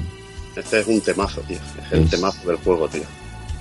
Yo, co- como curiosidad, decir que la primera vez que lo oí, no sé, me, me vino como, como una especie de déjà vu, como si yo lo hubiera escuchado ya. Como, Sí, te digo, sí. me, me suena mucho a Capcom. Pero melódicamente es espectacular. eh, de aquellos pegadizos que te dan ganas de silbarlos y una pasada. Sí, sí. Sin y sin duda la- las piezas más épicas son las que las que atañen al grupo protagonista, aunque hay otras partituras como la de Midler que, que responden al sello de genuino de Capcom de calidad. Y bueno, si os parece bien, eh, para muestra un botón y haremos nuestro, nuestro segundo interludio musical con, con una de las mejores canciones para mí, que es la de la de Jean-Pierre Polnareff, el, el usuario de Silver Chariot. Así que si el amigo Rafa Valencia hace los honores, eh, nos Sí, con ella. Claro que sí.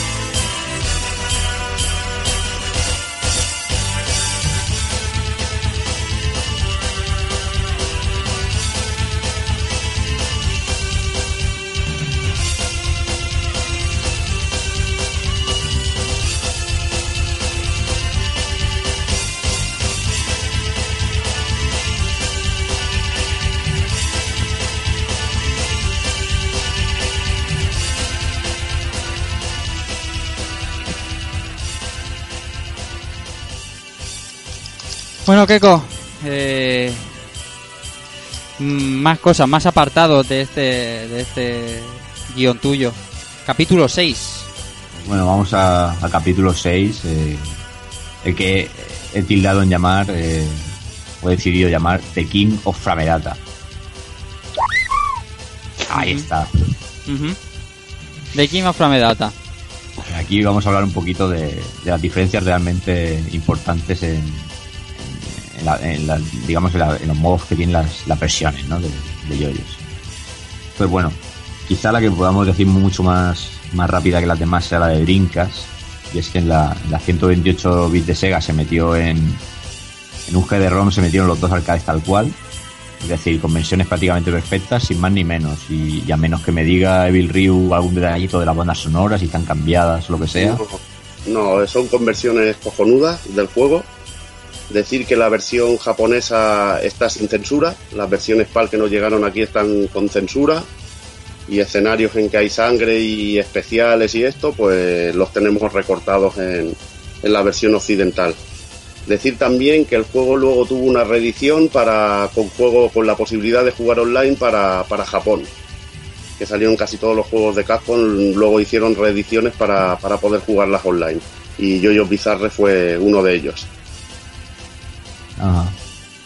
Mira, a ver, más detallitos que ni, ni idea, vamos. Ahora viene lo. Viene lo gordo. Aquí creo que vamos a tener debate también interesante. Vamos a hablar de, de, la, de la versión de PlayStation. Si os parece, exponemos un poquito lo que es el juego y nos metemos ya con el, con el debate y, y lo que opináis cada uno.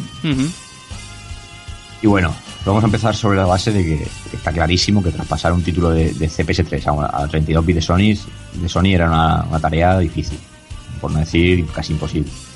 Pero Capcom, para mi gusto, lo consigue y de buena manera, aunque está claro que, los más puristas y reyes del, del eh, puede que no estén contentos del todo con, el resultado. El caso es que la, conversión a PSX respeta la, la esencia jugable de- del arcade, a mi parecer, con los recortes de frames pertinentes, como siempre. Creo que es totalmente perdonable en, este caso, ya que veremos animaciones para ser de PlayStation muy fluidas, para lo que estábamos acostumbrados eh, a ver en, en conversiones de Capcom a, a Play, sobre todo en, la saga Alpha. Eh, la jugabilidad no, no creo que se resienta demasiado y la paleta de colores es muy muy buena cambiando únicamente que los stands eh, son de un- son monocromáticos y tienen mucha menos definición algo que tendríamos que pasar por alto claramente teniendo en cuenta lo que todo lo que después nos brinda esta versión que para mí es el, gran aliciente sin duda y es el, el maravilloso modo eh, Super Story Ahí, ahí estoy de acuerdo contigo, Keiko. El modo Super Story salva el juego. Pero si quieres jugar de verdad a Yoyo Bizarre, o te pillas el de Drinkas o pillas el HD. Porque, a ver, eh, el juego es jugable y todo lo que quieras. Pero a mí, si ya una Play para hacer una CPS1 a veces tenía que recortar, imagínate para una CPS3.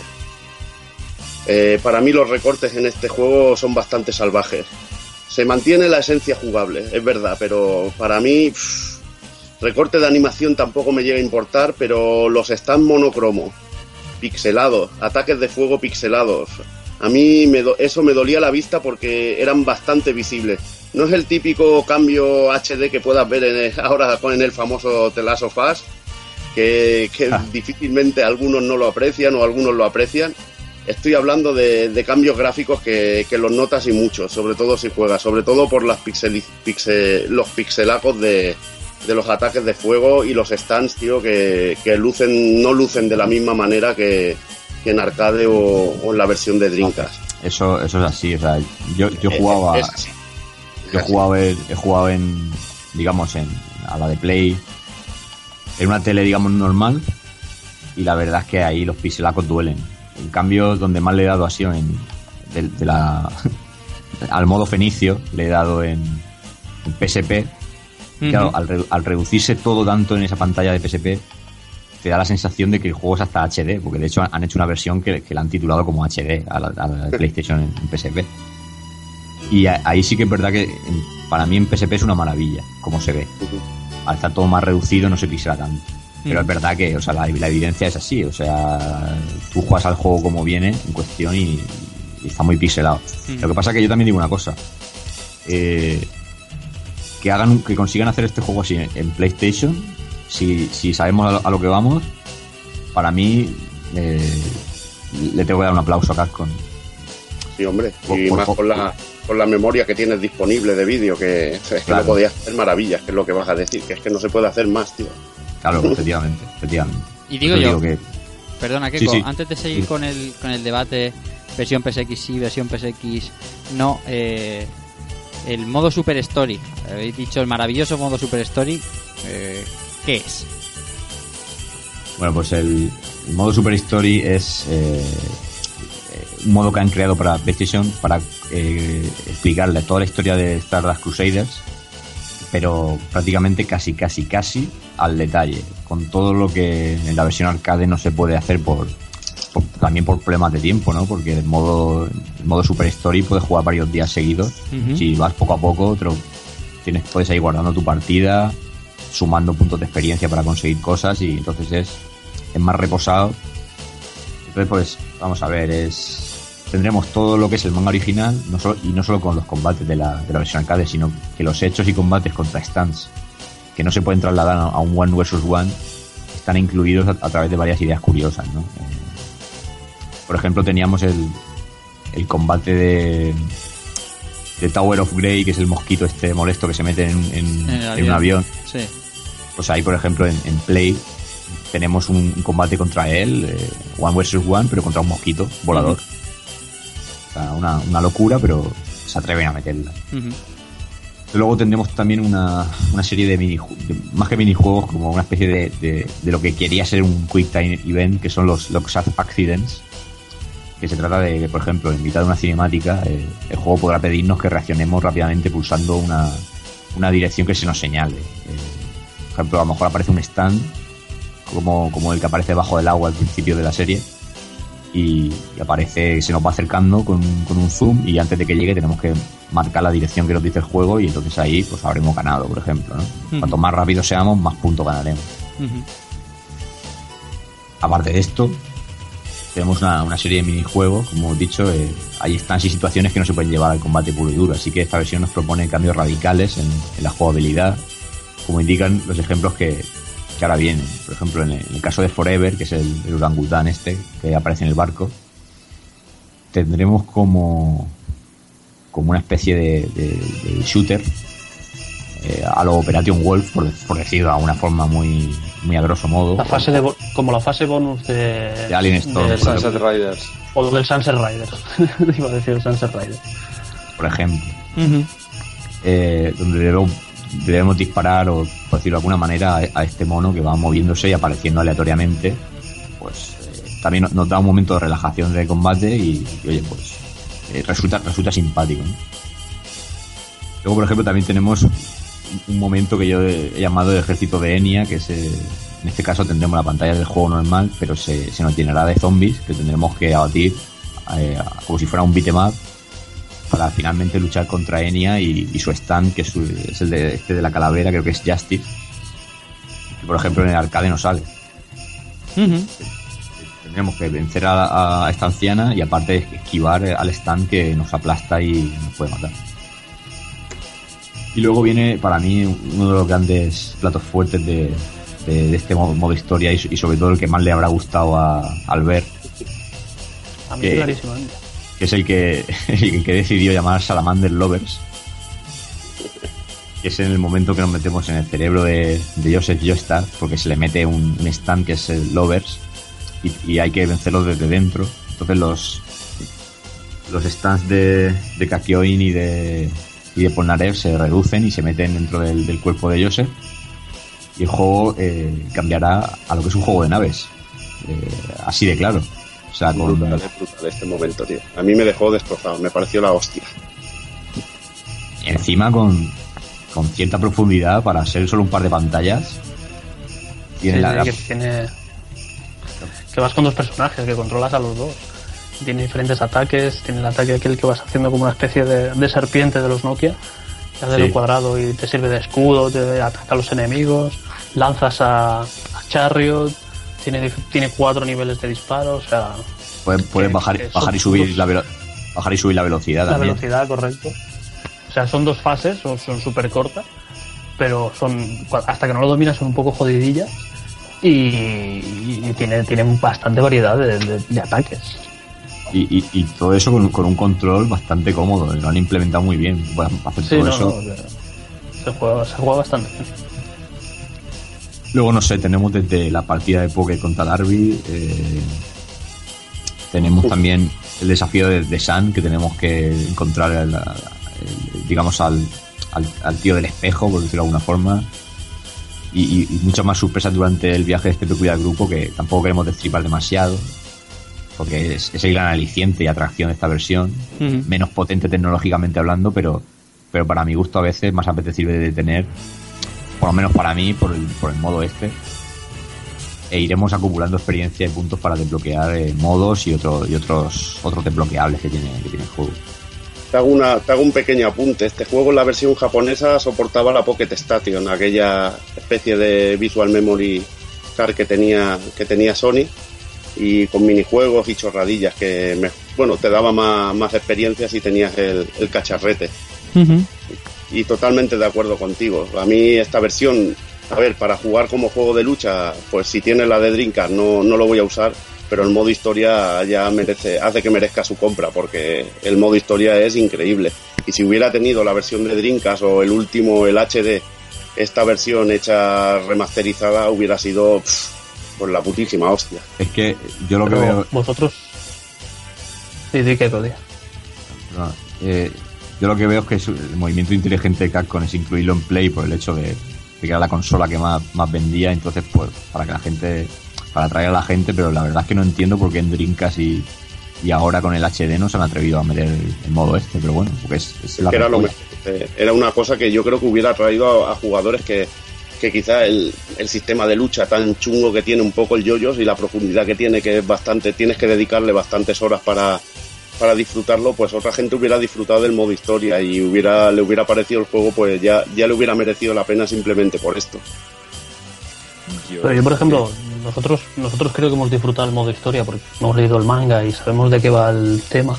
Pero yo no sé hasta qué punto eh, alguien que no haya, que no conozca el mundo o el universo de JoJo's, ese modo historia lo va a disfrutar. Porque a lo mejor lo Mira, pone, ve que los combates son de un round y, y ve que le cortan los combates pues, con minijuegos que a lo mejor no entiende y tal. Que sí, que te va explicando la historia. A mí eso no me sé hasta vol- qué punto. A mí eso me volvió Sí, sí. loco. Piensa que en la pero- época, en la época yo no, no conocía bien la historia de, de Yoyos y el juego me la estaba contando en ese modo historia en sí, me estaba contando cosas. Y me era divertido porque era un juego de lucha, que es una cosa que me gusta a mí, pero además me incluía fases de naves, fases de minijuegos de, de chorra, que me hacía jugar simplemente por ver qué minijuegos y qué sorpresas me deparaba el juego. Yo pienso que eso, no sé, yo creo que es llamativo y que hace que a No, no, uno que- que, que no quiera adentrarse en un juego de lucha lo juegue y descubra cosas. A ver, por aportar un poco más al, al tema de este modo de juego. Yo no lo había conocido hasta esta, hasta esta misma semana, ¿vale? Y creo que yo lo, lo veo un poco como, como comenta Albert. Me parece a mí que para alguien que no sea fan o que no conozca la historia de yoyos puede resultar un poco durillo. Es una opinión. ¿Por qué? Principalmente pienso que porque la- a veces algunos de los minijuegos que utiliza para contar una historia son bastante malos. Para mí. Sobre todo los que están basados en Quick Time Events. Son, a mí me, parecieron re- me han parecido rematadamente malos. Y tontos. Pero es una de esas cosas que, aunque individualmente esté hecha de retales que puede que no lleguen a ser del todo buenos, en conjunto quedan de puta madre. Y no lo puedes soltar. Que es lo que me ha pasado a mí. Que es que ahora mismo tengo ganas de seguir donde me ha quedado. Que, a ver, me reconozco el manga ya, ya me lo he leído, me- pero quiero terminar. Me quedan nueve, nueve, nueve actos para completarlo. Y quiero completarlo porque, joder, que está de puta madre. El tema de ir subiendo niveles, luego salir fuera y ver que están abiertos los artworks y que puedes verlos. Y tonterías de esas. Yo lo estoy yo lo estoy jugando paralelamente y lo que dices tú, o sea, cuando conoces el mundo te entran ganas de, de, de seguir y saber Claro. o, o- o- de, o de jugar lo que tú lo que tú has estado leyendo. ¿no?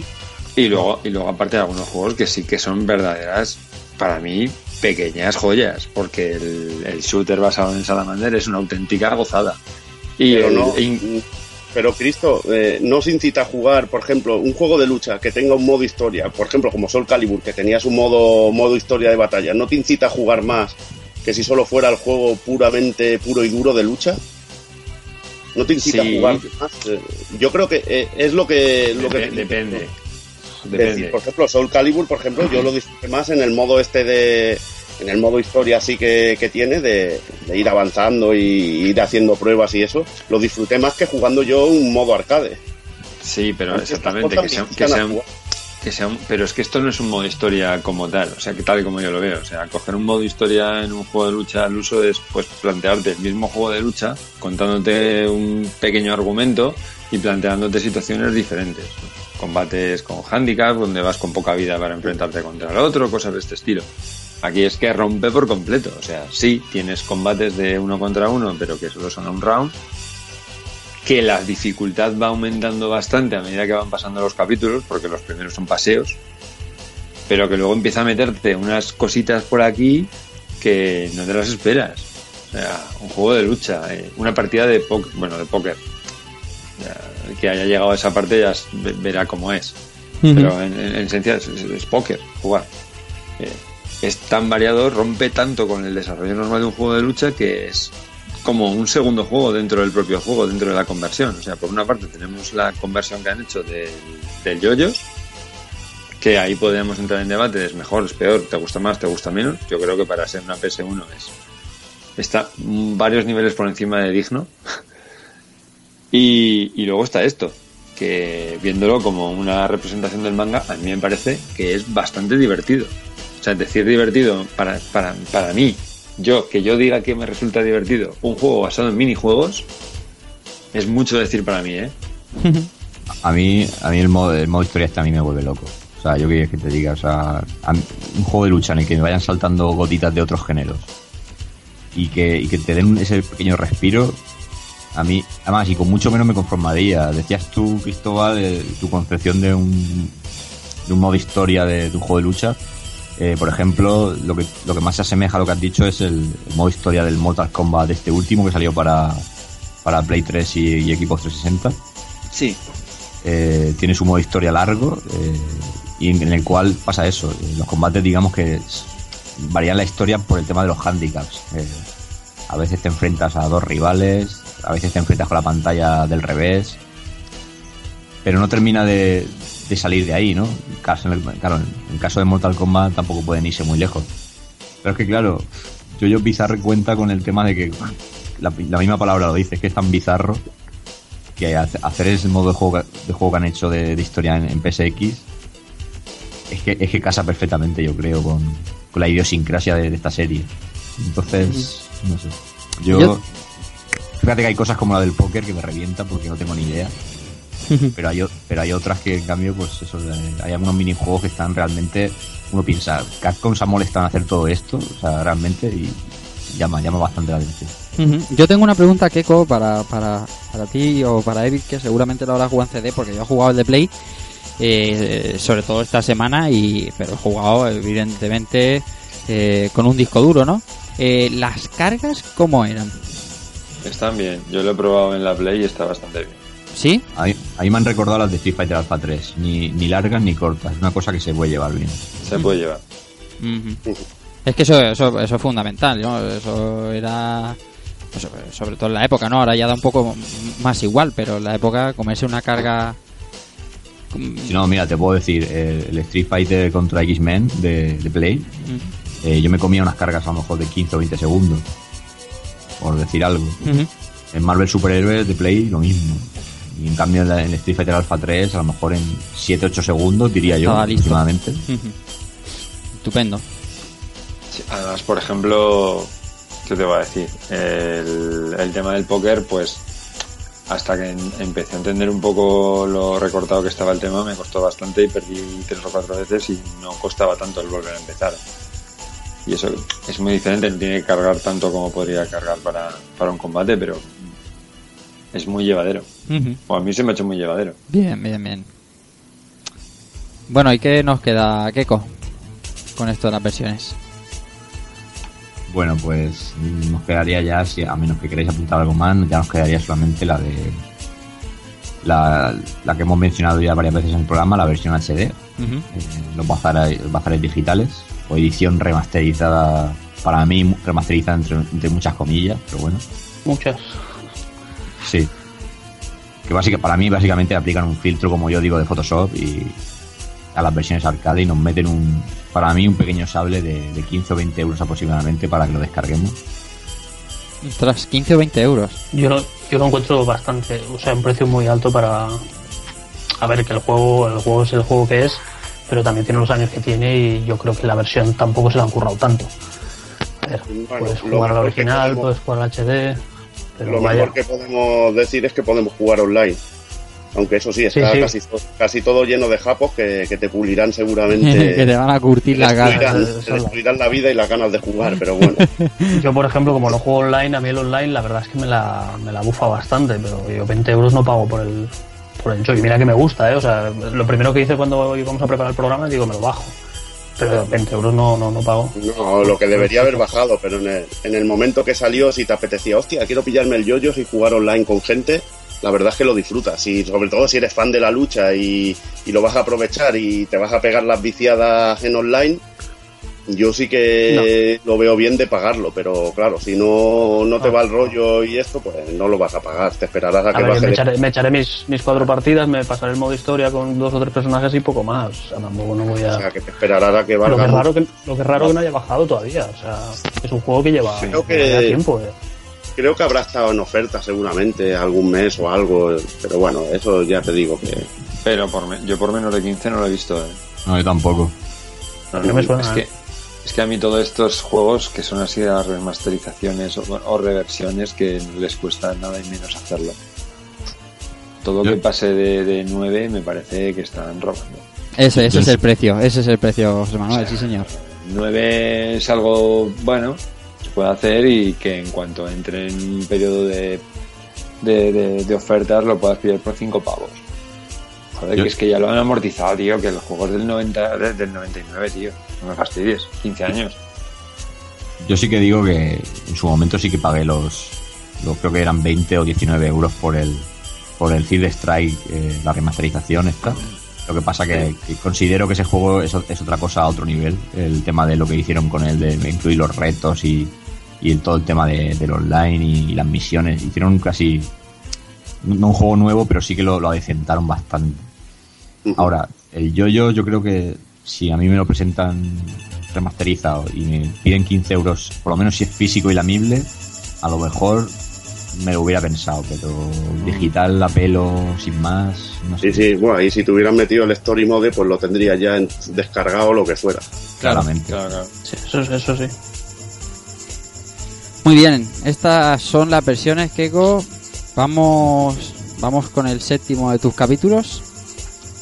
Pues nada, vamos ahí con un capítulo que he titulado Call Me Polnareff, que es el, el apartado de curiosidades. Y aquí vamos a tratar una, una, me- una mezcolanza de, ya te digo, de curiosidades del juego y del manga anime, ya que van atados de la mano prácticamente. Y bueno, vamos, aquí sí que vamos a ir rapidito porque hay mucha, mucha tela que cortar y los vamos a ser un poco selectos. Sí, sí, bueno, sí, ya, ya, ya me sé yo. Rapiditos.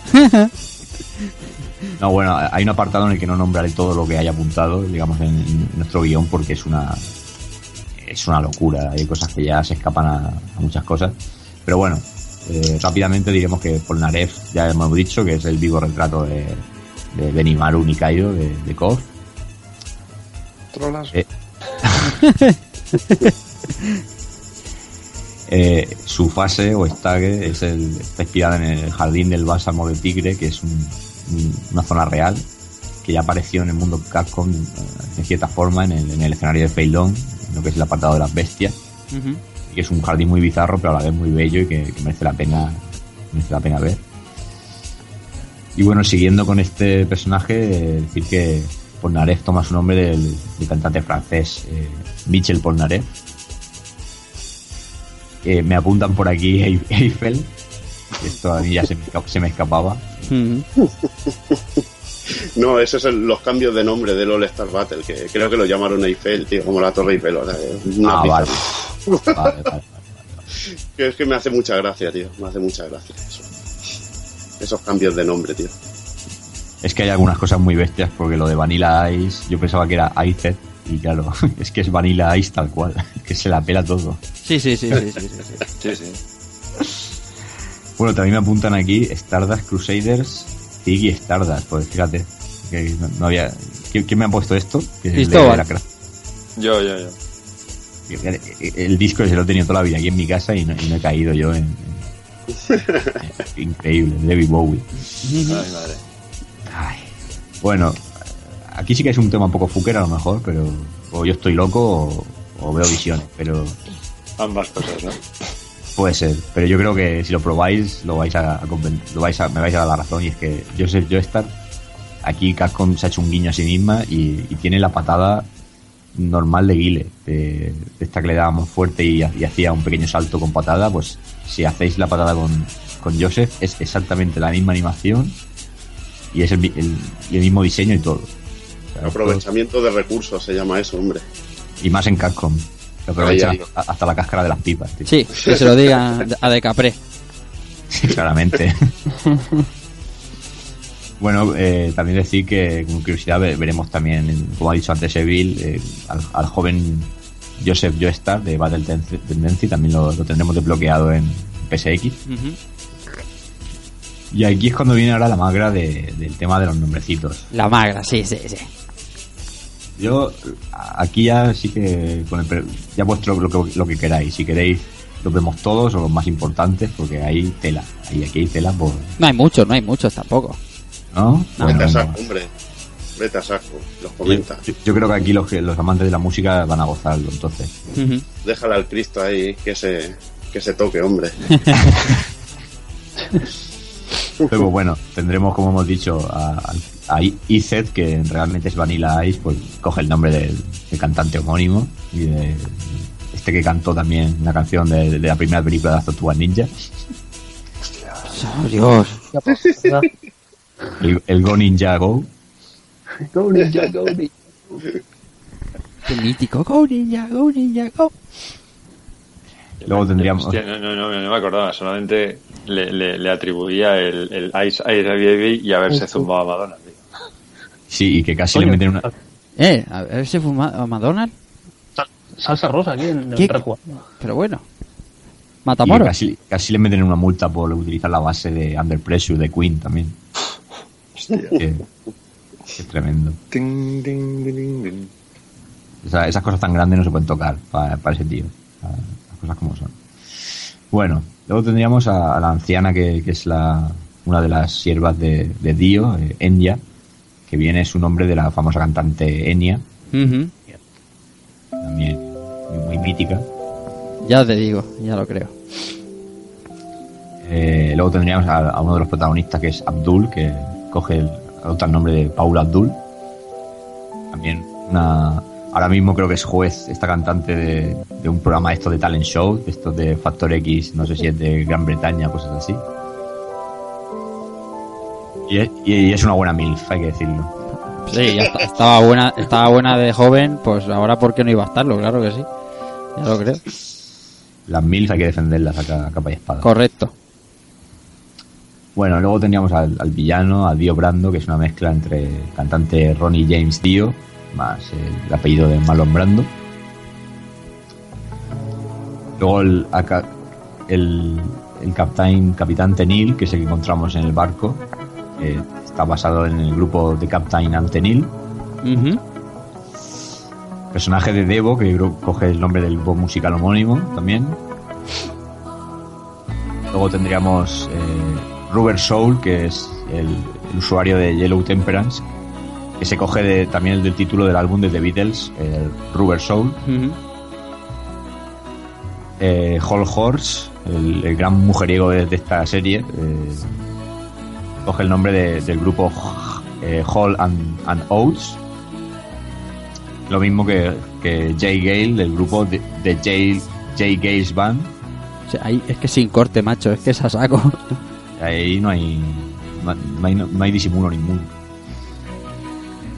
Eh, Me está, me está destruyendo Rafa con la música de fondo, tío. Hostia, un poquito. En, Enia, hombre. No, no se puede poner Enya a las 3 y 21 de la mañana. tío. Sí, tío. ¿No sentís un Bueno, poco? pues, eso podría decir que no se puede poner Enya a ninguna No se puede- día, bueno. eh, eh, eh, Enya, Enya es un stand con el poder de, de quedarte durmiendo. Eso iba a decir, es para liberar el stand, tío, el espíritu que lleváis dentro, joder. Bueno, seguimos con Forever, que es el orangután que saca su, su nombre del tema de los Beach Boys eh, Forever también. Ujú. Nena hace alusión a Nina Hagen. Eh, Wheel of Fortune, que sería el usuario ZZ, que creo que no se dice en el manga, pero bueno, que lo coge del grupo ZZ Top. Steely Dan, también del grupo homónimo. De, de Sun, su usuario, aunque no lo vemos, es eh, Arabia Fats. Y, y viene a ser de, coge el nombre del músico Fats Domino. Eh, Dead, Dead 13, su usuario es Menis Boy y, eso- y coge el nombre de la canción de Moody Waters, Menis Boy también. Cameo, que es el robot este que concede los deseos, eh, coge el nombre del, de un grupo homónimo también. Y bueno, luego llegaríamos ahí, que ya hemos comentado, que es el legendario hip-hop, que ahora se dedica a anunciar eh, Schweppes, esa que no puede con ella. Se ha metido farlopa hasta arriba, pero no puede con la, no puede con la Fanta de limón. no me jodas, hombre. Es que es buenísimo. Pero hay, hay hip-hop, hay que perdonarle ya todo a estas alturas ya. Sí, Es por como, pelazo. Es como, Rafa- es como Rafael, ya que haga lo que quiere. Por pe- tener pelazo rubio como... Bueno, Con lo, con lo que ha follado ese. Pues ya. Se se ha metido de todo menos miedo. Sí. sí. Pero la Fanta de limón no. Bueno, luego tenemos un personaje peculiar como es el de Miller, que realmente no solo la vemos en el juego y, y viene a ser eh, un homenaje a, a la cantante, actriz y comediante Bette Midler. Eh, Endur viene a ser también eh, un homenaje al cantante Yusu Endur. Luego los hermanos O- Oingo Amboingo cogen su nombre de una banda homónima, tal cual, pero tal cual. Eh, los usuarios de Anubis, que son Chaka y Khan, forman el grupo Chaka Khan de la famosa I'm Every Woman, y no la voy a cantar en plan Galler porque no, no lo voy a hacer. Pero estaría bien, ¿eh? Pero estaría de puta madre. Ya, pero es que lo, lo he visto hoy en un programa de, de- de televisión española y no. Keiko es un tío que si se arranca seguro que... Si no, si tú me vieras aquí entre semana por mi casa te ibas a cagar, pero es que. me, da- me da ver- vergüencita, vamos a decirlo así. Bueno, luego tenemos a, a Maraya, que está inspirada en el nombre en, en María Carey y en sus bufas, con el tema de los pavos. Hombre, es que, por favor. Se inspiraba en lo bueno. Con la mítica frase que dice en el manga de no es que me crezcan los pechos.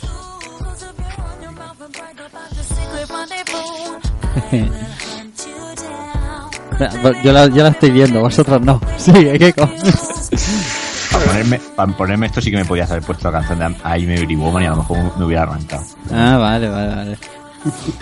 Luego, luego a lo mejor hacemos un bonus track. Bueno, eh, Alessi está inspirado en el grupo Alessi Brothers. Luego tendríamos a los hermanos Darby, que estarían, cogerían el nombre del músico Dennis Trent Darby. Para mí, una, uno de los nombres más. Es que no sé, no sabría cómo decirlo. No sé si es un maltrato al, al propio animal, pero llamar a un animal Pet Shop, eh, tal cual, es, es, es un poco cabrón. y porque le está llamando tienda de animales a un animal, pero bueno. eh, viene a ser de los míticos Pet Shop Boys. Que de hecho los vamos a tener aquí en España dentro de poco, en Marbella. Sí, sí, sí, es verdad, en Starlight este. Starlight Ujú. Junto a Julio Iglesias, que, que, que raro que no haya un personaje basado en Julio Iglesias en, en Yoyos, que hubiera sido la vida ya. Hombre, Y- los, los Pet Shop Boys pegan con Yoyo, ¿no? Hombre, los Boys, claro. Podri, podri. Tenías- Sobre todo los Pesos Boys, Sí, ¿no? que son un poco... mm, ¿Qué pasa? Ahí con la, con la plumica ahí asomando. Así que... O eso se dice. Hombre, se dice. Supuestamente, para no meternos en, en demanda. Presuntamente. Eso, eso, eso. bueno, luego hay una serie de curiosidades como eh, hay un cierto momento en el, en el manga en que, en que vencen a un- hay que vencer a un stand jugando a videojuegos y, y hay un juego que, que se llama F Mega que está basado en el F0. Ujú. Eh, otro más que es Oh That's Baseball que está basado en el Super Ultra Baseball de Super NES. Y ahora viene un, personaje también curioso que es eh, un tío que es Kenny G. O sea.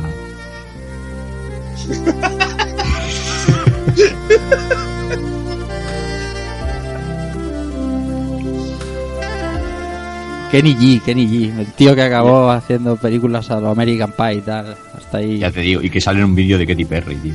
Eh, sí, señor, es verdad. En, en Friday, en Last Friday Night, sí, es verdad. Y, y el que tendría que salir también es este que cantaba la banda sonora de Hércules, el, que cantaba Sexual Healing, tío. El Michael, Michael Bolton, tío. Michael Gold. Buah, buah, buah, buah. Hostia, este es el clarísimo ejemplo de que, de que, el, de que el autor se le fue ya. Tú ves un tío que empieza cogiendo referencias de los Led Zeppelin y termina poniendo a Kenny G y dices, ¿qué ha pasado entre medio? Sí, pero, pero lo de Kenny G es. eh, manga es ridículo. O sea, es. Kenny G en sí mismo es ridículo. Perdón. Dios mío. Es tremendo, tío. Cristóbal asesino. Bueno, vamos a decir que Kenny G es, un- es el stand y el usuario, aunque no se nombra, es un tipo llamado Te-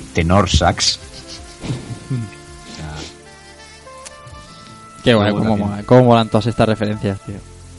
pues esto es una pasada, hombre. Eh, Y pues además Kenny, Kenny G, Kenny G toca el soprano, no el tenor. Para que veas. lo que veas. Y Con ese pedazo que tiene. y, y porque no estamos ahondando en las otras entregas de la serie, que también hay, también hay tela de referencias musicales. Tiene el pelo, el pelo, el pelo muy Doki Panic, ¿no? Kenny G. Un poco más largo, pero. Os va a matar, tío. Sí, sí, nos va a dar- me va a dar un palizón cuando me vea, pero bueno. Se- seguro que le harán un montaje de sus coleguitas para subirlo al Facebook, como le están haciendo últimamente. Todo, el todo el troleo. Bueno, luego hay un personaje también llamado Wilson Phillips, que coge el nombre de un grupo homónimo. Y, y Tower of Grey, que su, su usuario es Greyfly, inspirado en el músico Glenn Fly. Aquí digamos que son los nombres y, y como hemos dicho antes ya por acabar, en, en la versión de PSX veremos sprites nuevos que no aparecen en arcade y que lo hacen para que sean más, más fieles a la historia. Probablemente habrá muchísimos eh, guiños más. Ciertamente, como, como apuntaba Cristóbal, falta que en esta serie se haga un homenaje a la- al icono gay que es Mónica Naranjo. Ahí hay que darle la razón. Pero pero vamos, hasta aquí han sido lo- las curiosidades que yo he podido, he podido digamos, descubrir. Bueno, luego, por ejemplo, los nombres de los en los nombres de los ataques especiales de los personajes eh, de los stands también tienen referencias de, en, en estos nombres. Ahora no me sale ninguna, pero en la versión PSX continuamente te sale el, el- en la pantalla de carga el personaje con los con los movimientos especiales y sale el nombre de cada movimiento especial. Entonces, he estado esta semana fijándome y todos también tenían referencias principalmente más bien a títulos de canciones de, de ciertos artistas. Pero ahora no tengo ninguno en mente, entonces, bueno, Es que, profundizad un poco que, que, es- que es eterno. Es que hay referencias a millones. es que José, ¿ti que no molaría un manga que ahora te soltara, por ejemplo, eh, un ataque que fuera espuma de Venus, desde silencio? Sí. Sí, sí, sí. O, o, o mar adentro, tío. Eso son invocaciones de Final Fantasy, claramente, tío. Entre dos tierras y se abre el mapa, está claro. Pero vamos. Eso, eso es la vida, hombre. Bueno, ¿alguna curiosidad más que os dejéis por ahí antes de pasar a leer los comentarios de los amigos del programa? Bien, Parece que ya está todo dicho. pues entonces ah, hago hago uso de, de- de mi poder de invocación y invoco a, a Alberto Andreu a que nos lea los, los comentarios que nos han dejado los amigos esta semana. Eh, pido disculpas porque es culpa mía que, que publiqué que íbamos a hacer el programa este viernes, lo publiqué este miércoles, así que ha dado poco tiempo a que la gente pueda poner comentarios, así que me da culpa y bueno, intentaré avisar antes. Bueno, Albert, ¿Estamos? sí, tú dirás. Vamos allá. Pues empezamos por Yuri Sakazaki, que dice: Amor puro y duro. Corto, conciso. Pues sabe, sabe de lo que va. Seguimos con Mario Gregorio Sánchez Álvarez. Dice, hola a todo el equipo rejugando. Este juego fue en su momento de los mejores jugados por la poca cantidad de personajes de stage carentes de vida, sin olvidar que nadie sabía que se trataba de un juego manga. Y parecía un experimento raro de Capcom a finales de los años 90 y duro, no, y duró muy poco en los arcades donde lo jugué. Lo tuve pirata en PSX, original en Dreamcast y ahora en PS3. Y aunque no considero que sea un gran juego, sí que tiene sí que tiene muy buen contenido la versión de PSX y como videojuego sí exige ci- ci- cierta maestría. Creo que tiene una segunda parte el comentario. Dice, para ser jugado, ya solo les, comen- ya solo les comentó que este juego en Dreamcast era muy barato, por ser en 2D y que en su tiempo tenía KOF 98 y 99, Street Fighter Alpha 3, Capcom vs SNK, eh, Fatal Fury Garou, juegos que en ese tiempo ya nadie quería por ser 2D y que cuando murió mi Dreamcast prácticamente los rematé en 100 pesos cada uno. Siempre me gusta escucharlos por el punto de vista que tienen y cómo se... Gracias. y cómo se vieron los videojuegos en el, en el viejo mundo. Eh, Gonzalo Muries eh, nos dice, yo en su época pude jugarlo, pero en su versión PSX. Pero era la peor versión con diferencia. La versión de Recreativa y Dreamcast eran muy superiores. No solo en, es- en este juego PSX, en este juego PSX sufría mucho con juegos potentes en 2D, dado que nunca he tenido Dreamcast, tiré años más tarde emulador para la Recreativa. Y aún años más tarde eh, conseguí la versión HD de PS3. Aún así, un gran juego que, junto a otros, recordaba que Capcom hacía muy buenos juegos de lucha sin tener que nombrar Street Fighter. Saludos. Y hasta aquí los comentarios de, de esta semana. Muy bien, aunque aunque Keko tenemos Sí. tenemos algo más, ¿no? Pues sí, después de duras negociaciones, eh, tenemos un- en el capítulo 9 eh, titulado Monochrome Stance. Ha querido colaborar un, un auténtico hombre de esos que, que van en pelotas van en pelotas por la nieve. De esos a los que no, les- no les hace falta stand porque ellos mismos se defienden. Y nos ha querido mandar un audio eh, comentando la opinión sobre el juego y, y sobre los animales de granja que pululan por los mundos de Square y demás. Eh, el amigo Dark Kafka nos va a decir su, su opinión sobre, sobre el Jojo Bizarre, sobre todo de, de PSX. Pues vamos a vamos a ver qué nos dice, vamos a escucharlo. ¿Qué pasa, nenazas? Pues nada, aquí el Tito Dark Kafka, que como no puede por motivos personales, mayormente practicar el onanismo bizarro, pues como no puedo estar ahí con los amigos de Rejugando y que me hubiese gustado muchísimo, pues que el juego yo creo que merece mucho la pena, pues os mando este audio un poquito simplemente pues para decir lo que opino del juego. Eh, para mí es uno de los fighting games de Capcom más especiales. De hecho, estos días lo estuve redescubriendo con mi hijo, a lo cual les, les ha encantado el rollo ese raro y bizarro, nunca mejor dicho, que tiene sobre sus diseños, sus golpes, su música. La versión a la que más estoy jugando es la de PSX y supongo que ya la habrán comentado los amigos. Si no lo digo yo, pues eh, tuvimos un día un cachondeo muy, muy sano, entre comillas, por las redes sociales sobre el tema de, que la versión de, de PlayStation tiene ciertas carencias que la versión de Dreamcast no tiene, que es la versión FETEN, que, que sí, que sí, que me parece cojonudo. Pero yo he disfrutado como un enano y mis hijos igual la de PSX es a la que más tiempo he dedicado y a la que más tiempo he jugado. Yo he podido hacerlo.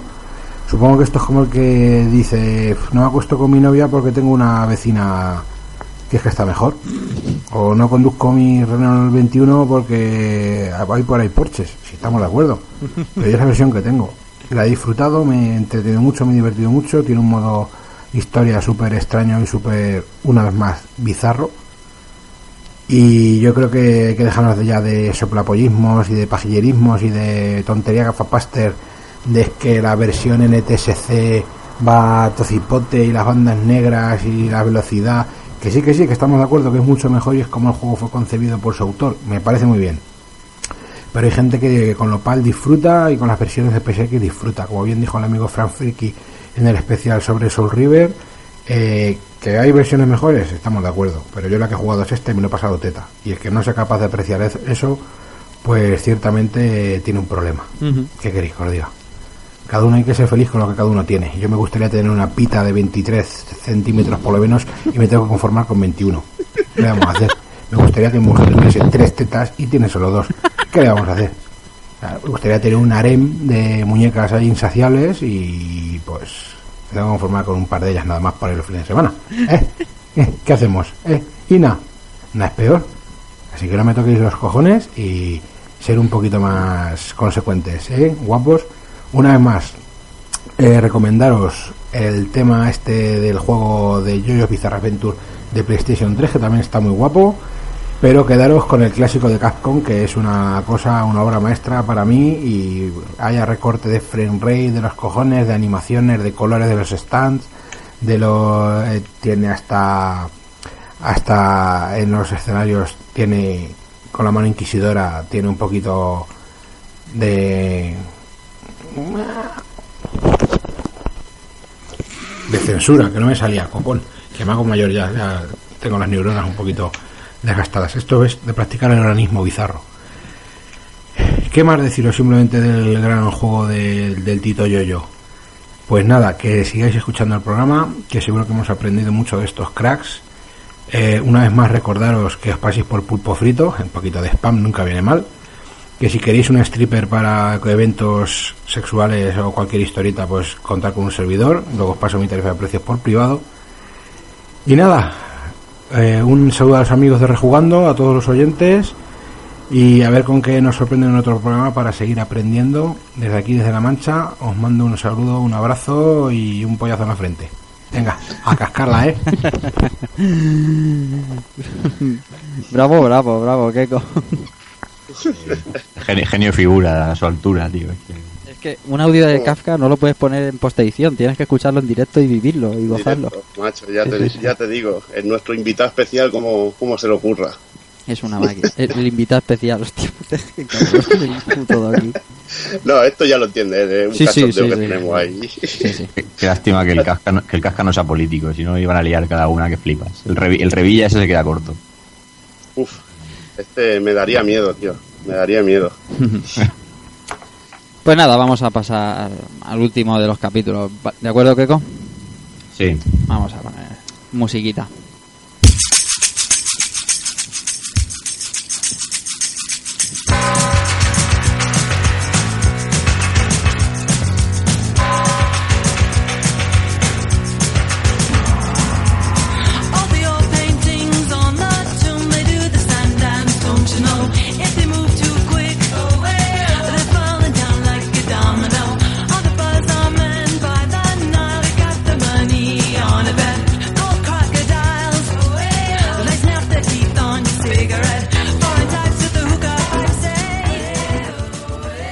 Son las 4 de la mañana y estoy aquí bailando en la silla, así que no veas.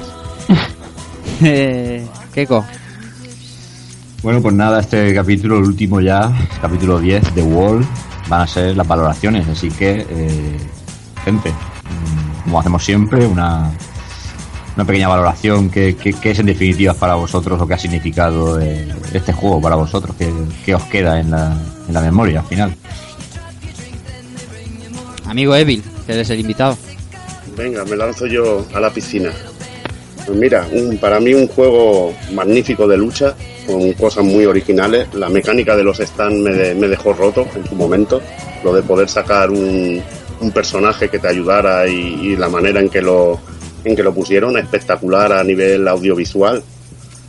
Jugarlo en recreativa y, en el salón que, lo jugábamos, que era el Apolo, es un auténtico espectáculo, con unos monitores ahí, pero de esos que se te iba la olla y realmente es un juego la mar de recomendable. Para mí la mejor experiencia de yoyos en cuanto a videojuegos, porque este último que ha salido de Play 3 me gusta, pero tiene cosas que, que no, no me acaban de convencer como el título de Capcom. El título de Capcom lo veo como un juego de lucha con cara y ojos y, el nuevo pues no lo veo más como un juego con personajes muy clónicos que todos los combos son muy parecidos y si hay que jugar a yoyos y, y disfrutarlo y te gustan los juegos de lucha, yo, yo sin dudarlo jugaría este juego, ya sea en la versión Play, aunque esté más recortada, por disfrutar de su tremendo modo historia. Y si eres, y si te gusta disfrutar ya del todo, pues en Dreamcast o en la versión HD, que la verdad es un juego increíble, increíble. Albert, Pues, pues mira, yo un poquito decir que, que realmente me, o sea, me he enganchado al, juego por, por, por estar siguiendo el manga y por conocer un poquito más del universo. Yo creo que si no hubiera, a ver, supongo si hubiera sido para el programa hubiera, lo hubiera jugado igual y, y lo hubiera encontrado igual de, igual de divertido. Pero así de primeras, mm, yo es un juego que no, no me hubiera entrado, lo más probable, ¿vale? Un poco por las mecánicas, por lo, lo diferente que es a un juego a los juegos que, que- que yo tampoco soy un experto en juegos de lucha, pero bueno, pues a mis cuatro juegos de lucha típicos, pues es, es bastante diferente. Pero bueno, que yo lo disfruto un montón por el por, por, por estar siguiendo el manga y ir jugando y conocer a los personajes y los stands y tal, y todo este rollo. Y decir que, que eso, que yo creo que si le, si le dedicas un poquito más de tiempo, eh, es divertido. Es un juego que, te, presenta mecánicas mecánicas diferentes. Lo que ha dicho Level, ¿no? Los dos personajes, los stands. Hay personajes que no tienen stands eh, físicos, para decirlo de alguna manera, que son stands más. Pues te tiran herramientas o sea, tienen muy- mucha variedad. Los personajes tienen bastante variedad. Como para ir probando e ir jugando con, con, diferentes, en diferentes modos. Y sobre todo pues la, la de PlayStation, porque yo la, la estoy disfrutando, que es la que he jugado, que es la de la, la he jugado en la PSP, sobre todo por el modo historia. Pero bueno, lo que he dicho, que la, la historia a mí es lo que me, me atrae del juego y, y el universo JoJo es lo que me tiene a mí enganchado. Pero vaya, que es muy recomendable, es un juego de lucha muy recomendable. Cristóbal. Pues una magnífica excusa para, para descubrir un, un apasionante universo como es el de Jojo Bizarre Adventure en general. Que apenado por no haberlo descubierto antes. Sobre todo por la versión de PSX con el super modo historia que hemos comentado, que es realmente muy divertido. Y que tanto si estás buscando un juego de lucha algo diferente y con cierta profundidad, como si eres amante de, del universo de yoyos, como si te quieres iniciar, que es un gran título, realmente es muy bueno y que, y que además ahora hay, oferta para poder disfrutarlo, porque es lo que estamos comentando. la reedición HD la tenemos ahí, la versión PSX bajo mi punto de vista es más que digna y si no, pues bueno, tiramos un poquito de emulador y siempre podemos darle un poquito a la versión CPS3, ¿no? Pues sí. Keiko. Bueno, pues en definitiva, un título que, que me hace ver que Capcom cuando quiere se esfuerza y, se curra otras cosas distintas, que hace muy bien el adaptar una licencia y no que la licencia se tenga que adaptar a, un género ya preestablecido. O sea, han- lo han acomodado todo para que Yoyos tenga el juego que se merecía. Y que, voy a decir que entre, entre la afición al manga, el juego y, y todos estos días de preparación del guion y demás, porque al final eh, los seis protagonistas de esta saga que tienen que hacer el viaje al Cairo se me han metido demasiado ya en el corazón y que me pongo a pensar y, y- y es una lástima que en su día, en los años 90, no sacaran una- un anime como estábamos acostumbrados a las 5 de la tarde después de Rita Irasema y Miliki y que nos hubieran presentado a, a los personajes de Yoyo en aquella época y que los hubiéramos conocido mucho antes. Y bueno, también decir eso, de animar a la gente que si les ha gustado el programa y, y el juego, que cojan el hábito bueno de leer y que se pillen el manga, que se lo lean también, que merece muchísimo la pena y que, que entren en el mundo de yoyos, que es una pasada. Pues sí, la verdad es que sí. A mí personalmente, eh, este programa, el haber hecho este programa, eh, lo primero, para que te, para que me pique el gusanillo, ¿no? De, de querer saber más de yoyo, de quererme poner al día o a la altura de los, de los, de los que, de los que estáis aquí conmigo esta noche.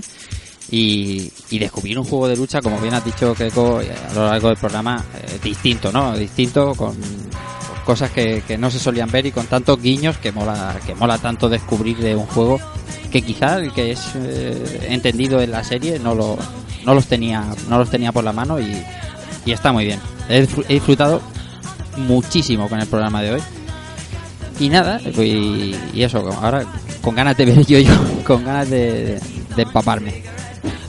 Así que, Keiko, como está todo contado, yo creo que es momento de dejar este Yo-Yo Pizarra Adventure atrás y, y despedirnos que ya está bien, ¿no? Pues sí, ya hay que, hay que descansar y esas cosas. Pues sí, vamos a ello.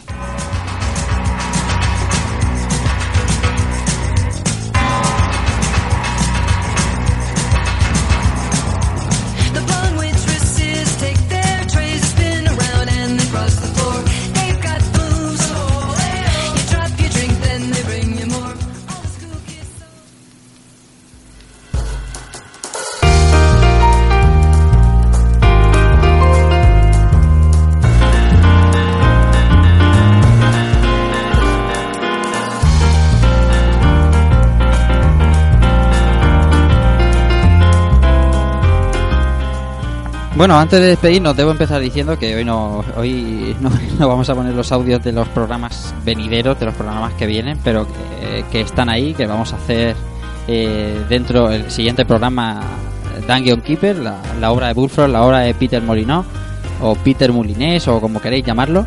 Eh, vamos a tratar la saga Dungeon Keepers, Dungeon Keeper 1 y 2, y, y lo haremos eh, justo en el siguiente programa. Después de, de mí, eh, le tocará el turno al amigo José Manuel Cristóbal y va a traernos uno de sus juegos favoritos, ¿verdad, José? Sí, sí. El siguiente que nos tocará será Ghosts and Goblins, que ya hay ganitas de empezar a morir otra vez. Sí, señor. Así que ahora sí, eh, hora de despedirnos. Y como siempre, empezamos por el invitado de esta noche. eh, como he presentado al principio, la auténtica maldad personificada. Un, un tío. Un tío que cada vez que. eh, nada más que hay que avisarlo un ratito antes y decirle apúntate. Y, y ahí lo tenemos siempre que. Que su pulpofrito querido le deja. eh, Sí, porque Ya bueno, ya, ya te lo hará pagar en carne o yo qué sé, o en especias, no sé, algo te, algo te cobrará. Sí, señor. Yo de sí, ti señor. Además, me- empezaría a tener miedito. nos estamos apropiando El, porque ce- incluso. el pide birras, ¿eh? Por ahí. Sí, sí, sí. Sí, sí, sí. Por las imágenes va pidiendo cerveza, ¿eh? O sea, Sí, sí, sí, sí, sí. tenemos que preparar la caja de quintos. ¿eh? Así que, amigo Evin, muchas gracias. No, ya sabes que es todo un placer y además, si me dices a mí, ¿te vienes a hablar en un programa de, de yoyos? Joder, pues cuando quieras, tío. un programa sobre un juego de lucha de casco, no. Me tienes ya, no me tienes que decir nada más, tío. Claro, si te dijera Final Fantasy VIII, pues me dirías que no, pero Como dice Dar Casca, soy una facilona. sí, señor. Ya. Nada, pronto por aquí otra vez, ¿eh? Venga, Venga. ya nos veremos, ya estaremos aquí. Sí, señor. Aquí me, para lo que queráis. El compañero que nos ha traído el juego esta noche, eh, Antonio Serrano, alias Keko. Nada, tío, muchas gracias por, por el pedazo de guion. Y, y ahora a descansar de yoyo. Pues sí, eh, vamos a desintoxicarnos un poquito, aunque luego volveremos a darle seguro, en Play 3 y demás, pero bueno, me vas a permitir que diga una- unas pequeñas cosillas Sí. eh, antes de despedirme. Eh, una que el programa de hoy, si os parece bien, se lo vamos a dedicar a- al amigo Ice, o yo por lo menos del plano personal, es la forma de agradecerle el detallazo que tuvo con el con el Joyos de PS3 Ujú. y bueno, aprovechando hoy la ocasión y tal, pues quiero quería dedicarle el programa de hoy. Eh, acordarme a, también de- del amigo eh, David Ortiz Cuji, que hoy eh, a estas horas ya está ya es su cumpleaños Sí, también. señor. Felicitarlo desde aquí, desde el programa. Felicidades, Heavy. Buena cerveza ahí, hombre. Buena gente, buena gente. Sí, sí, sí, sí. Y bueno, deciros a, a todos vosotros, los que hemos estado hoy aquí, aunque me acuerdo también del amigo Villa que no ha estado, deciros que hoy ha sido uno de esos programas que mejor me lo he pasado. O sea, no sé por qué, pero, pero no sé, ha sido un programa para mí redondo. Y nada, antes de despedirme, decir que, que no se engañe nadie, aunque sea un spoiler, y decir que el auténtico stand de Dio no es, no es The Wall, es el Evil Ryu, en el que está ahí siempre en la- en la- en la oscuridad. El verdadero es la pisonadora.